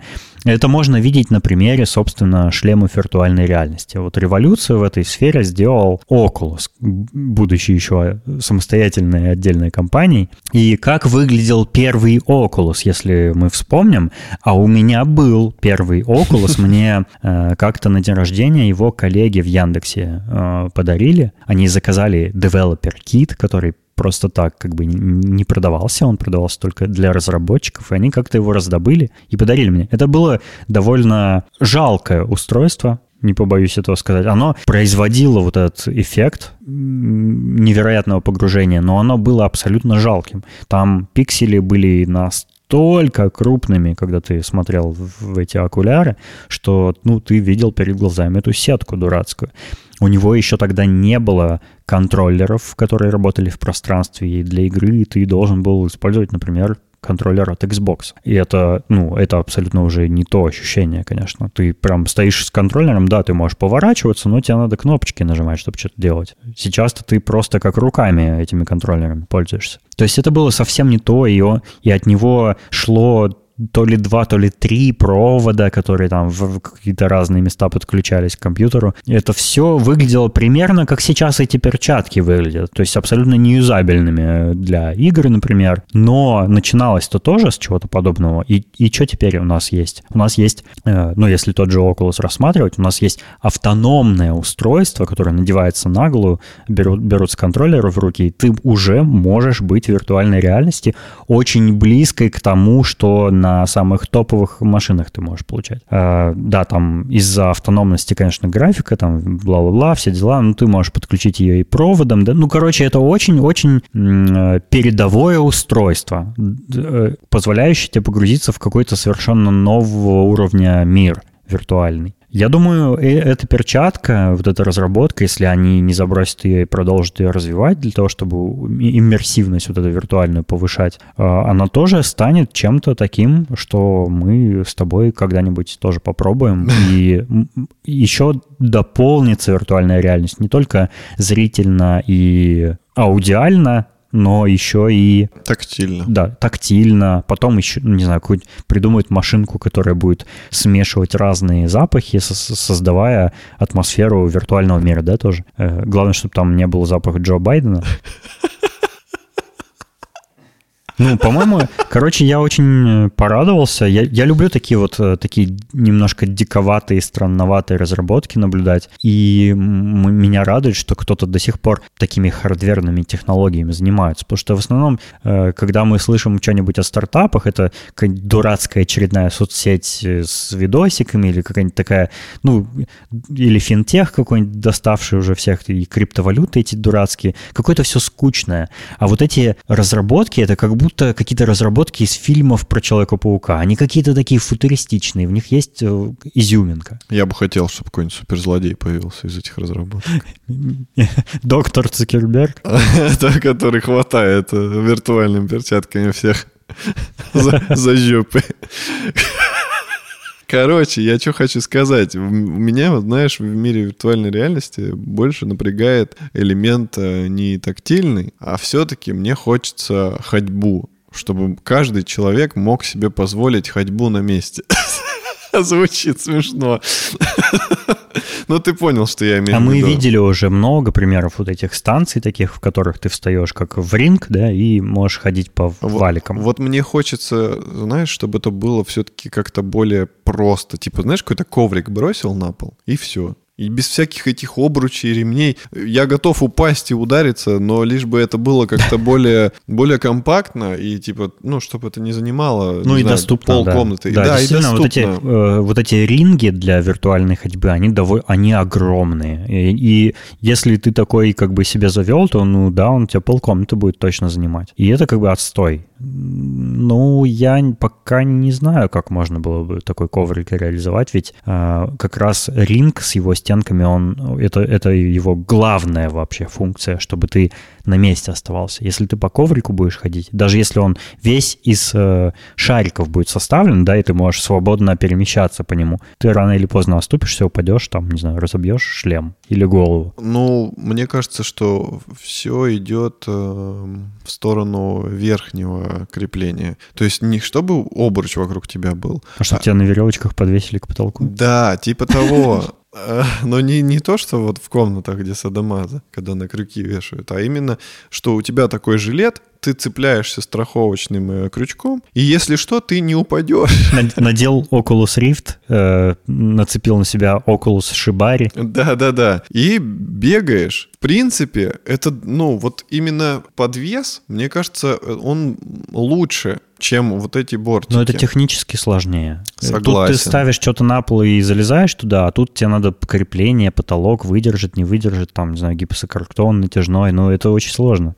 Да, но мне больше нравится такой вариант. Я просто хотел сказать. У тебя-то балки под потолком, и у тебя можно там веревку прокинуть и повиснуть на ней без проблем, да, но так не у всех. Ты, конечно, в выигрышной позиции для такой конструкции. Короче, я хочу, чтобы вот эту ветку больше развивали, чем тактильную. Хотя тактильная, блин, тоже прикольно. Пускай развивают все. Я хочу больше. Я уверен, что первое, что ты сделаешь, это запустишь Captain Hardcore с такими перчатками. Будет там бегать? А, точно, хватать. Конечно. А, нет, в первую очередь я за Half-Life Alex. Это же лучшая игра на VR. Кстати, эта фигня не будет абсолютно никак полезна в Beat Saber. Типа, ну, то, что ты да, держишь... Beat Saber это аркадная игра, там как бы это не надо. Ну да, да. Но, но если тебе будут кубики в лоб врезаться, прикольно будет. Или стены, там же есть стены. Врезаться в стену. Ну, если ты хотя бы как-то их тактильно ощущать будешь, ну, это дополнительная иммерсивность. Ну, мне кажется... Не, в... ты не прав. В Beat тоже этому применение будет. Ну, ладно. Ну, короче, я хочу, чтобы это было в Алекс. Прикинь, ты можешь потрогать хэдкраба. Или вот эту гранату органическую. Да, такую, да, которая... да. Банку сжать, почувствовать, как ты правда банку сжимаешь. Ну, а там, к тому времени... Оружие держишь в руке да, и ощущаешь его. К тому Круто. времени еще графоний подрастет. И будет, мне кажется, вообще просто... Угу. Типа, он уже в Алекс очень крутой. Типа... Он фотореалистичный. Да, он фотореалистичный. Если его сделают, там, допустим, там через, ну, теоретически, через 5 лет, еще круче, то как бы уже все, потолок. Ты типа, ну, претензий к, к реальности, что это выглядит как реальность, у тебя уже точно не будет. И как бы одну галочку можно поставить и начать переключаться массивно уже на что-то другое. То есть, понимаешь, когда мы были маленькие, у нас какая графика была? Пиксели, да? Прекрасная, прекрасная была. Ну да, ну ты понял, о чем я. И в течение всей нашей с тобой жизни мы сидим и мечтаем, когда игра будет выглядеть как реальность. Да, и вот это время, оно как бы шло не просто так, и графика становилась все лучше, лучше, лучше, и мы сейчас на этом этапе нашей жизни с тобой понимаем, что графика типа на 98% уже выглядит как реальная жизнь. И осталось типа совсем капелька, чтобы такая графика была везде, там, в виртуальных Слушай, играх. у меня есть, я понял, что я выработал точку зрения про графоний в играх. И вот что я считаю. Я считаю, что в виртуальной реальности графика должна стремиться к максимальной реалистичности, потому что это работает на пользу при, при погружении в атмосферу, ну, в виртуальный мир. Но это абсолютно графика абсолютно не должна становиться реалистичной в обычных играх, я считаю, потому что в обычных играх э, ценность их часто бывает в том, что ты используешь свое воображение. Вспомни, например, игру It Takes Two, которая нам очень понравилась. Она же, она как пиксаровский мультик выглядит. И она не фотореалистичная. Она симпатичная, но не фотореалистичная. Но при этом мы погружаемся в другой мир благодаря нашей фантазии, пока мы играем в эту ну, игру. Это, это очень здорово. Это уже зависит реально от самой игры. То есть ну, как... ну да, ну, ну, например, в какой-нибудь там, э, взять какую-нибудь там э, Форзу, вот последнюю часть, да, там очень-очень э, красивая, симпатичная графика, такая близкая к фотореалистичности, но я бы не сказал, что этот жанр требует такой графики. Во-первых, там все очень быстро перемещается, и ты не успеваешь толком насладиться Это этим. важно, я думаю, для тех людей, которые играют в эти игры э, серьезно. То есть у них несколько мониторов, у них стул, руль, коробка передач. И для максимального погружения, то есть они же это все делают, чтобы ощущать себя, как будто ты правда в машине, там важно, чтобы графика... Ну, блин, вокруг... не знаю. Мне кажется, я бы с этим поспорил, потому что это в первую очередь игра.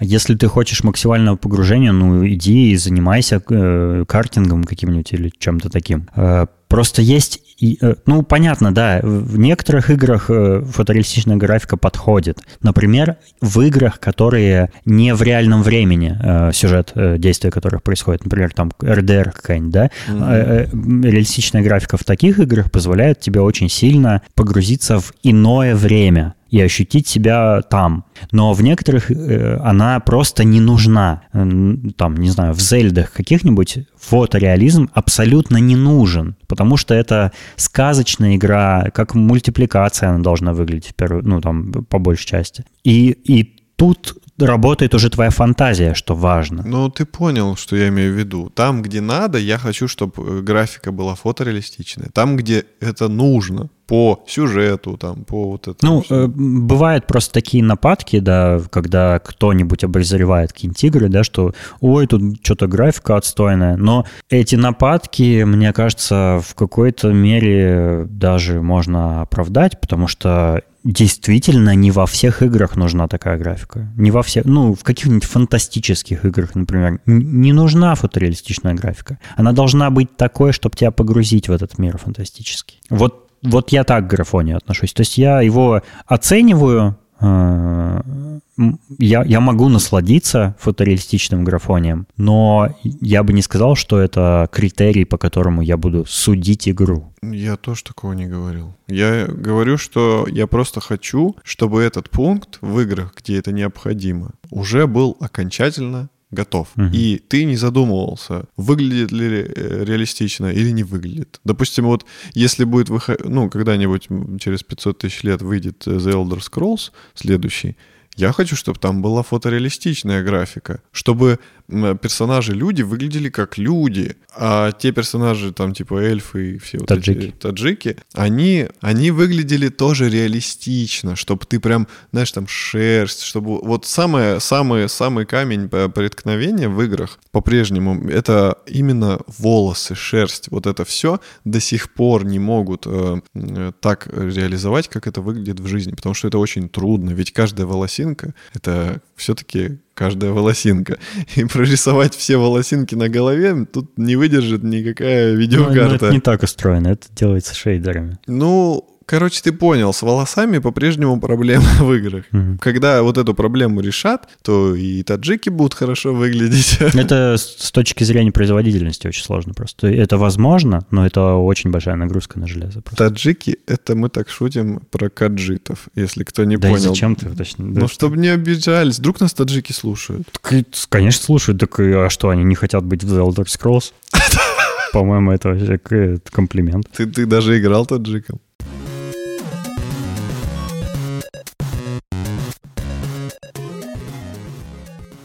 Внезапно, э, я не знаю, есть ли до сих пор компания Nullsoft, но внезапно создатели Winamp объявили о том, что они занимаются разработкой новой версии этого легендарного плеера музыкального. Обожаю его. Я тоже. У меня, у меня абсолютно теплые ламповые воспоминания о Винампе пятой версии, конечно же, самой, самой каноничной, да, которая черный, под Windows 98, да.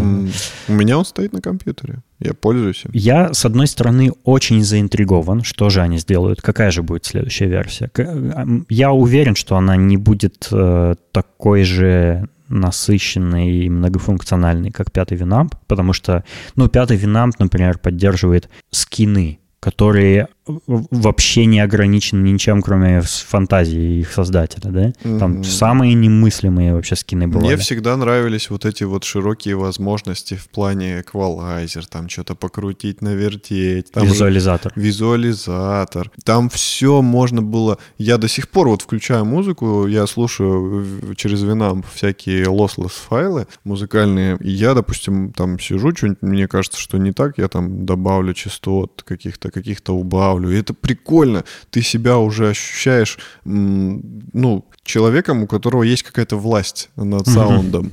Э, и это полезно для людей, у которых, допустим, эм, э, стереосистема какая-то либо очень плохая, либо какая-то нестандартная. И они могут сами нарулить тот звук, э, ну, который... эквализаторы везде есть. Но здесь это как-то как-то, знаешь, вот он там должен быть. Как, как вот называется, когда все на своих местах? К ме... Ну, он там к месту, да? Или... Нет. Типа, знаешь... Органично. Вот. Здесь все смотрится органично. Ты как будто не плеер скачал, а какую-то серьезную программу для звукорежиссеров там, или как будто ты там музыку Ты ни с чем не перепутал, ты все еще про Winamp говоришь. Да, да. Мне очень нравится Winamp, мне очень нравится его стиль именно вот этого классического дизайна. Он такой олдовый, и он до сих пор для меня выглядит круто, намного круче вся, всяких современных вот этих проигрывателей, где минимализм, где какие-то вот эти блюры, прозрачность, вот это все вот, я mm-hmm. не знаю всех этих терминов дизайнерских. Ну, короче, он для меня выглядит красивее. Если бы сделали приложуху в таком стиле на iPhone, то я бы только через нее музыку и слушал. Кстати. Нет, нет. Нет, я тебе предлагаю сделать. С другой стороны, э, если подумать, а зачем нужен будет новый Winamp. Э, и зачем нужен старый Winamp? Ну, я бы нас с тобой считал исключением, потому что мне кажется, что все идет к тому, что люди слушают музыку все-таки через стриминг теперь. Через YouTube Music, через Apple Music, Spotify, Яндекс Музыка, там еще и целый ворох этих сервисов, да, которые тебе позволяют там ничего не скачивать, заплатить в месяц там сколько-то там сотен рублей и просто не париться и слушать любую музыку, да. Это, это удобно, э, учитывая, что интернет сейчас такой практически безлимитный, да, мобильный интернет. В любой точке мира можешь что угодно послушать. А Winamp — это же как бы из, ну, это, это плеер музыкальных файлов. Ну, он видео тоже проигрывает. И, и кто сейчас вот эти вот аудио и видеофайлы это проигрывает, кроме нас, чуваков, которые при, привыкли вот к алдовым вещам, да, к MP3 эм и все такое? Ну, я думаю, какие-нибудь чуваки, которые завязаны на индустрии, именно музыки или видео. Ну, у них есть профессиональный софт тоже для этого. А, ну... И я вообще думаю, что Winamp новый делают чисто по приколу для тех, кто ностальгирует по нему. Возможно. Если они сделают приложение, и там будет скин старого вина, то я его скачаю. Так у тебя уже есть старый. Не, я на iPhone хочу. А. Короче, смотри, мне кажется, что они, возможно, скорее всего нет, но, возможно, они хотят, может, какую-то конкуренцию VLC сделать. До сих пор же есть всякие проигрыватели, которые проигрывают все на свете. Ой, тьма целая. Тьма, да. Возможно, они что-то такое придумают, чтобы конкурировать с ними. Возможно. Я сейчас сделаю предсказание в котором я абсолютно уверен. Новый Winamp будет приложением на электроне.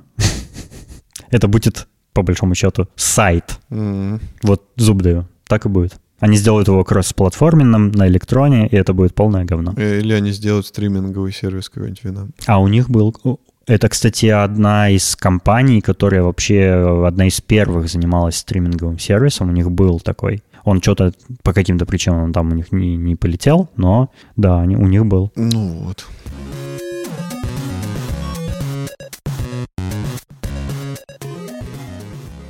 На этот раз наши слушатели, умнички, молодцы, наши любимые слушатели приготовили тебе целую пачку вопросов про твою работу. Э, давай попробуем на них ответить. Давай, будешь моим интервьюером. Сколько ты зарабатываешь?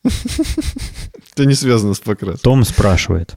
Как учился заниматься покраской? Проходил курсы или учился по ходу работы? Бывает ли такое, что запорол покраску и приходится все переделывать? Возможно, расскажешь про самый большой фейл за время своей работы. Ну, у меня был фейл, да. Как учился? Я учился, как скажем так, на ходу. То есть изначально у нас в фирму влился из моей семьи, ну, папа основал, а потом как бы брат влился уже. И он сначала красил автомобили. И папа его устроил на фирму, где он занимался покраской автомобилей, и там его научил красить другой маляр. А в дальнейшем, когда я Это уже... Это должность всех, кто занимается покраской чего бы то ни было, или вы просто так условно называете маляр? То есть маляр занимается покраской автомобилей? Маляр Я думал, маляр стены красит. Нет, маляр — это красит все. Угу. Окей. А, а затем, когда я уже начал приобщаться к работе, э, меня просто брат научил это на самом деле не сильно сложно. В принципе, самое главное вот в малярном искусстве, что я могу посоветовать, если кто-то вдруг заинтересуется, э, лучше как бы не докрасить, чем перекрасить. Э, это значит, что не надо жирнить слой. Лучше потихонечку, аккуратно много не лить, потому что самые большие проблемы, которые потом трудно устранить, это всякие потеки, э, это плохая подготовка поверхности к покраске. То есть, ну, здесь есть технология. Это и... как раз к части вопроса, когда приходится переделывать. А как вот, если ты пережирнил, как это исправить? Ну, это очень... Типа все смывать заново, да?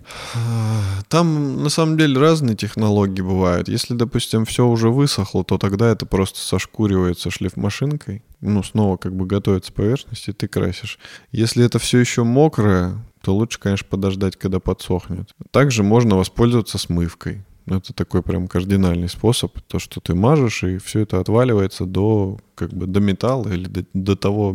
Смывка — это такой, такой химический раствор, который способен человека в себе растворить, да? Да, да, смывка, она очень агрессивная. Поэтому лучше не косячить. вот то, что... Не косячьте с Валерой, не окажитесь в бочке со смывкой. Да, да, да. На самом деле это довольно несложно научиться, и я говорю, вот самое главное это не жирнить слои краски потихоньку. И в крайней точке, как, ну, покраска ведется влево, вправо, влево, вправо. То есть такое движение, как будто вы веером машете, грубо говоря. И самое главное — это отпускать курок пистолета в крайних точках. То есть ты дошел до mm-hmm. крайней правой mm-hmm. точки, и когда ты к этому моменту приближаешься, ты уже должен начинать отпускать э, курок, чтобы в этом месте не было вот этой паузы, в момент которой ты много нальешь, больше краски, чем uh-huh. на всей другой поверхности. И вот этот как бы способность останавливаться правильно и плавно к концу движения, это как бы самая такая, э, наверное, заковыристая часть. То есть э, здесь очень важна плавность руки, чтобы не было как бы таких зажатых движений. Здесь важно именно плавные движения и плавное отпускание курка. Тогда как бы э, ровное полотно краски будет ложиться везде. Какой у тебя самый большой фейл был? Самый большой фейл у меня был, когда мы работали на «Газпроме», я красил резервуар. И у нас использовалась, э, там, там была покраска самого резервуара и покраска еще каких-то объектов возле него. Использовалась разная краска. Но визуально краска отличалась лишь надписями. И краска наводится с помощью... Там... Ну, э, надо, наверное, пояснить, чем отличие на самом деле красок были? У них там разная какая-нибудь огнеупорность бывает, там какие-то разные антикоррозионные свойства, да? Да, еще бывает... Э... То есть это, это, это нечто более сложное, чем просто цвет? Да, да, это бывает акриловая краска, алкидная, водоэмульсионная. И у них у всех разные технологии, разные технологии наведения. То есть краска сама по себе, чтобы она высохла, в нее добавляется отвердитель, например. И для этого ну, вообще еще добавляется в некоторые, кроме отвердителя, разбавитель. То есть они бывают двухкомпонентные, однокомпонентные. То есть это целая наука, которую тоже надо знать. Но, в принципе, это несложно, потому что обычно, когда ты какой-то фирмы краску покупаешь, то, скорее всего, наведение ее будет либо в каком-то буклете изложено, либо в интернете все можно найти. И существуют специальные малярные линейки, которые ты опускаешь в сосуд, в котором наводишь краску, и на ней есть допустим... Сосуд. Емкость. Сосуд. Ну, какая... Амфора ты опускаешь туда линейку, на линейке есть разные деления. Допустим, по одному делению ты должен налить краску, а второе деление тебе подскажет, сколько на объем этой краски ты нальешь отвердителя или, угу. или еще там растворителя добавишь. Это очень удобно. Но линейку придется, как и пистолет, потом мыть. Я вот очень не люблю мыть за собой пистолет линейки, потому что это очень долго, это делается в растворителе, он пахнет, и не вся краска легко смывается. И поэтому, к сожалению, очень много маляров, не я, я себя всегда заставляю представляю, но у нас много бывает случаев, что маляры просто ленятся, и после тяжелого рабочего дня они не моют пистолет, они его замачивают. Пистолет нужно мыть. Да, они замачивают его просто в ведре с растворителем, типа я завтра помою, а это не очень хорошо, потому что даже в растворителе как бы краска, она она же не смывается, она все равно остается. И потом она более густая. Короче, там уже нюансы. Давай всякие. про фейл. Какой, э, что за фейл-то был с перепутанными красками? Видимо? Да, фейл был в том, что я налил отвердитель от одной краски в другую краску. И из-за этого испортил ведро 10-литровое ведро с краской просто запорола, а краска очень дорогая. Это был мой самый большой фейл. Тебя как-то наказали за это? Не хватает Питера Паркера здесь. Я бы был э, злодеем, который типа малярмен. Роман спрашивает. Тоже очень интересно про работу Валеры. Это вообще тянет на целый подкаст, как мне кажется, а вы так мало касаетесь этого. Требую больше. Давай э, потрави каких-нибудь баек малярных. Очень трудно красить, когда холодно. Потому что не потому, что ты сам мерзнешь, а потому что краска нифига Кисть не сохнет. скукоживается. И это тоже, да. Краска не сохнет. А есть такие моменты, когда, допустим, красишь несколько цветов, и тебе нужно подождать какое-то время, а потом бахнуть другой цвет уже поверх того, что ты сделал. И такое, в принципе, реально, если температура нормальная, или если есть покрасочная камера. Но если, допустим, таких условий нет, я вот один год красил в холодном цеху возле бетонного завода э, бочку, и там было очень холодно. Бочка. Правда, ну бочка, она такая, типа, знаешь, не, не бочка, цистерна, извиняюсь. Mm. Она такая, mm-hmm.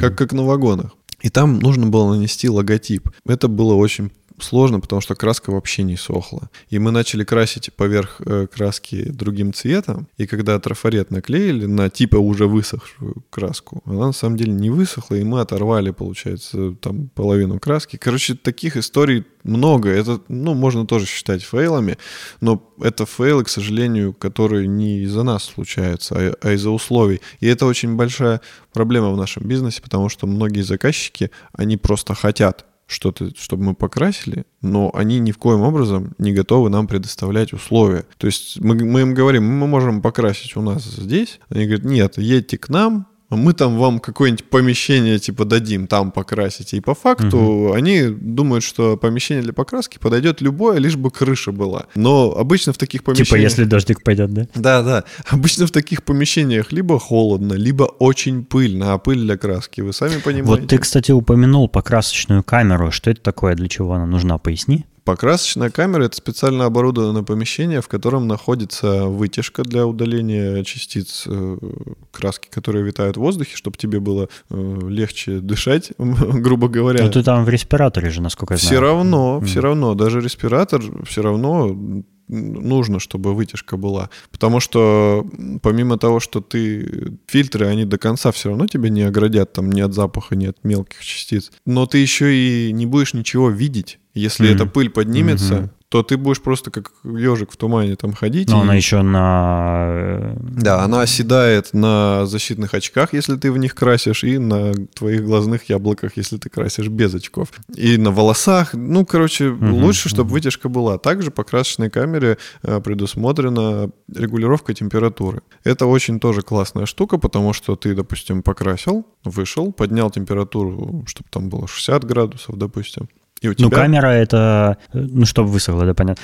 Э, Камера это, получается, как бы просто специально оборудованное помещение. Это не какой-то контейнер, да, куда ты... там- Бывает разного типа камеры. А. Есть э, так- такое, допустим, что ты строишь какое-то помещение, или помещение это находится внутри какого-то э, цеха. Ну, типа, это, это реально монолитное, там, выложено из кирпича. Мгм. Но туда подведена вытяжка, там какие-то элементы. А бывает покрасочные камеры готовые. Ты покупаешь прям целый, вот как ты говоришь, контейнер. Ну, как Мгм. уже Ну, как всё- коробка. да, он как коробка, там двери, там все уже на нем установлено. Ты просто в любое место его ставишь и пользуешься. И я еще знаю, что там вроде как бывает какая-то тема то ли с паровой, то ли с водяной завесой какой-то, или что-то такое для... то- тоже чуть поясни. как. Ну, вода, она бывает как бы... Ну, это в основном я встречал для маленьких покрасочных камер, потому что, ну, допустим, люди, которые занимаются покраской какой-то мелочевки, может быть, красят аэрографом, то эта покрасочная камера, она выглядит как, скорее, как какой-то закуточек. Там есть э, сетка, там тоже есть вытяжка, есть еще водяная завеса, которую, насколько я знаю, статическим электричеством заряжают воду. И частицы эти, они на воду прилипают, а вода это, она как водопад обычно устроена. То есть задняя Мгм. стенка этой камеры это как водопад. М. И эта вода, на нее летит э, краска и утекает. А, ну понятно. Получается такая вот очистка дополнительная. Ну, разные там бывают технологии, но это тут реально надо целый подкаст заводить про все это. Я, к сожалению, не настолько сильно во всем этом разбираюсь, чтобы, ну, такую информацию подробно Ну, предоставлять. интересно все равно. И Виталик еще спрашивает. Валера, а самолеты красить это вообще физически трудно? Ну, там, как на стройке кирпичи таскать или полегче? Да, это трудно, потому что любая покраска это очень большое энергозатратное событие. И даже устаешь не от самой покраски, когда там красишь э, с краскопульта или, может быть, даже валиком, ты устаешь скорее готовить поверхность, потому что любая покраска, она начинается с подготовки поверхности, а тут уже зависит от состояния объекта покраски. Если объект там какой-нибудь ржавый, то это... Ой, Или сопротивляется? да, да, да. Ну, допустим, если мы красим резервуары, в которых хранится топливо, то сначала они подвергаются пескоструйной обработке. Это под высоким давлением воздух подается, в него добавляется специальный абразив, ну, как песочек, грубо говоря. И он под высоким давлением ударяется об, об поверхность и счищает до металла, удаляет ржавчину, краску, все. То есть до голого состояния. И ты уже как бы с чистого листа начинаешь э, красить резервуар. Это правильная технология, потому что ты какие-то скрытые очаги ржавчины можешь обнаружить. Если там, допустим, дырочка, то... Так хочется, Ржавчина в дырочке. так хочется пошутить про дырочку. Если там дырочка, то можно вовремя как бы э, хозяевам объекта об этом сказать, они заварят, как-то отреставрируют это место. Если просто какая-то поверхностная ржавчина, то ты ее зачищаешь, кладешь грунт, потом краску, там, ну, как бы все по технологии делаешь, и это будет намного лучше, чем если, допустим, просто э, такие бывают тоже ситуации, что просто э, убирают какую-нибудь облупившуюся краску шпателем, а то, что держится, оставляют. Но это какая-то советская технология покраски, знаешь, когда батарею закрасили краской настолько, что у нее аж вентили не поворачиваются Вот, э, на 10 слоев. К там. сожалению, очень много встречается тоже таких э, моментов, когда нас просят э, просто покрасить. э, Типа вот где краска есть, вы там ее не счищайте, красьте прямо поверх нее. То есть, ну, лишь бы не пескоструить. А места, где какие-то... Почему? Чтобы дешевле было. А, допустим, места, где краска плохая, они говорят, ну, а тут типа зашкурите. И мы шлифмашинками убираем эти места. А там, в тех местах, в принципе, это как бы иногда это и нормально. Если там, э, ну, видно, что краска хорошая, изначально использовалась, и она просто в тех местах отвалилась, а тут все нормально. Ничего страшного. То есть так можно делать, ничего криминального. Но обычно это временное решение. Все-таки лучше как бы все с нуля заново красить. Это будет намного дольше служить, если технология выполнена правильно, по пунктам все, то это ну, намного качественнее будет все исполнено м. долговечно, и, и как бы вот так и надо делать, потому что на дольше хватит, и, и они сэкономят э, как бы закидоном на, на будущее. И ты устаешь, короче, от подготовки в основном, потому что подготовка — это вот пескоструйка, это очень тяжело. Там надо много ведер песка засыпать э, пескоструйку. Это такое огромное ведро, куда подходят шланги, и через нее идет воздух, и через шланг человек в специальном защитном костюме, у него забрало такое стеклянное, которое тоже песком песочится, и эти забрала нужно периодически менять, иначе они mm-hmm. становятся мутны. В специальных сапогах, в специальном костюме, в перчатках таких непробиваемых, потому что песком можно отпилить себе палец спокойно, он прямо режет. Mm-hmm. И они в специальных костюмах защищают, это очень долго, это очень энергозатратно. Сама покраска, она попроще. Ну, там тоже как бы рука устает, потому что вот эти все движения влево-вправо, влево-вправо. Ну, и если ты альпинист, то как бы, если какой-то большой объект, то ты свисаешь сверху на специальных там... Ну, короче, там много нюансов. Да, это трудно, Виталик. Очень трудно. Это тяжелее, чем кирпичи таскать, получается. Это сложнее, а это добавляет тоже тяжести к этому. понятно. Кирпичи таскать ума не надо. Вот в чем прикол. Тут не только физическая нагрузка, но, но еще умственная. Да, да. Понятно. Ну вот, надеюсь, немножко ты для наших слушателей раскрыл эту тему.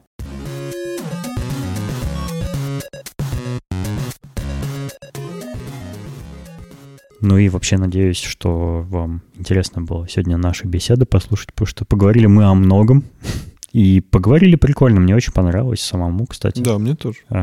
Если вам тоже понравилось, э, можете зайти в Apple Podcasts и написать нам какой-нибудь приятный отзыв или честный, какой хотите. Мы будем рады его зачитать в следующем выпуске. Также заходите в наш чат в Телеграме, собаку Шорум подкаст, и присоединяйтесь. Можем обсудить что-нибудь из того, о чем мы говорили сегодня, или э, вообще какие-то другие темы, без проблем. Или задать еще какие-нибудь нам вопросы, мы с удовольствием ответим. Отдельно хочу поблагодарить, хочу, я хочу, отдельно хотим поблагодарить наших дорогих слушателей на Патреоне, которые нас поддерживают. Это Александр Младинов, Марат Сайтаков, Петр Филимонов, Аида Садыкова, Александр Бизиков, Салават Абдулин, Александр Скурихин, Сергей Мегриб, Леус и Артур Пайкин. Спасибо вам большое. Также наши слушатели, присоединяйтесь к этим э, элитным бойцам нашего специального подразделения, которые видят чудесные, интересные... Запрещенные на территории России организация. К счастью, нет. К счастью, не запрещен. Буквально сегодня я там выложил фотографию такой путешествия в прошлое. Вот э, кто, дорогой слушатель, тот уже увидел и порадовался. А на этом все. До следующего выпуска. Всего вам доброго. Мне же это еще все монтировать. Да, очень долго. Пока.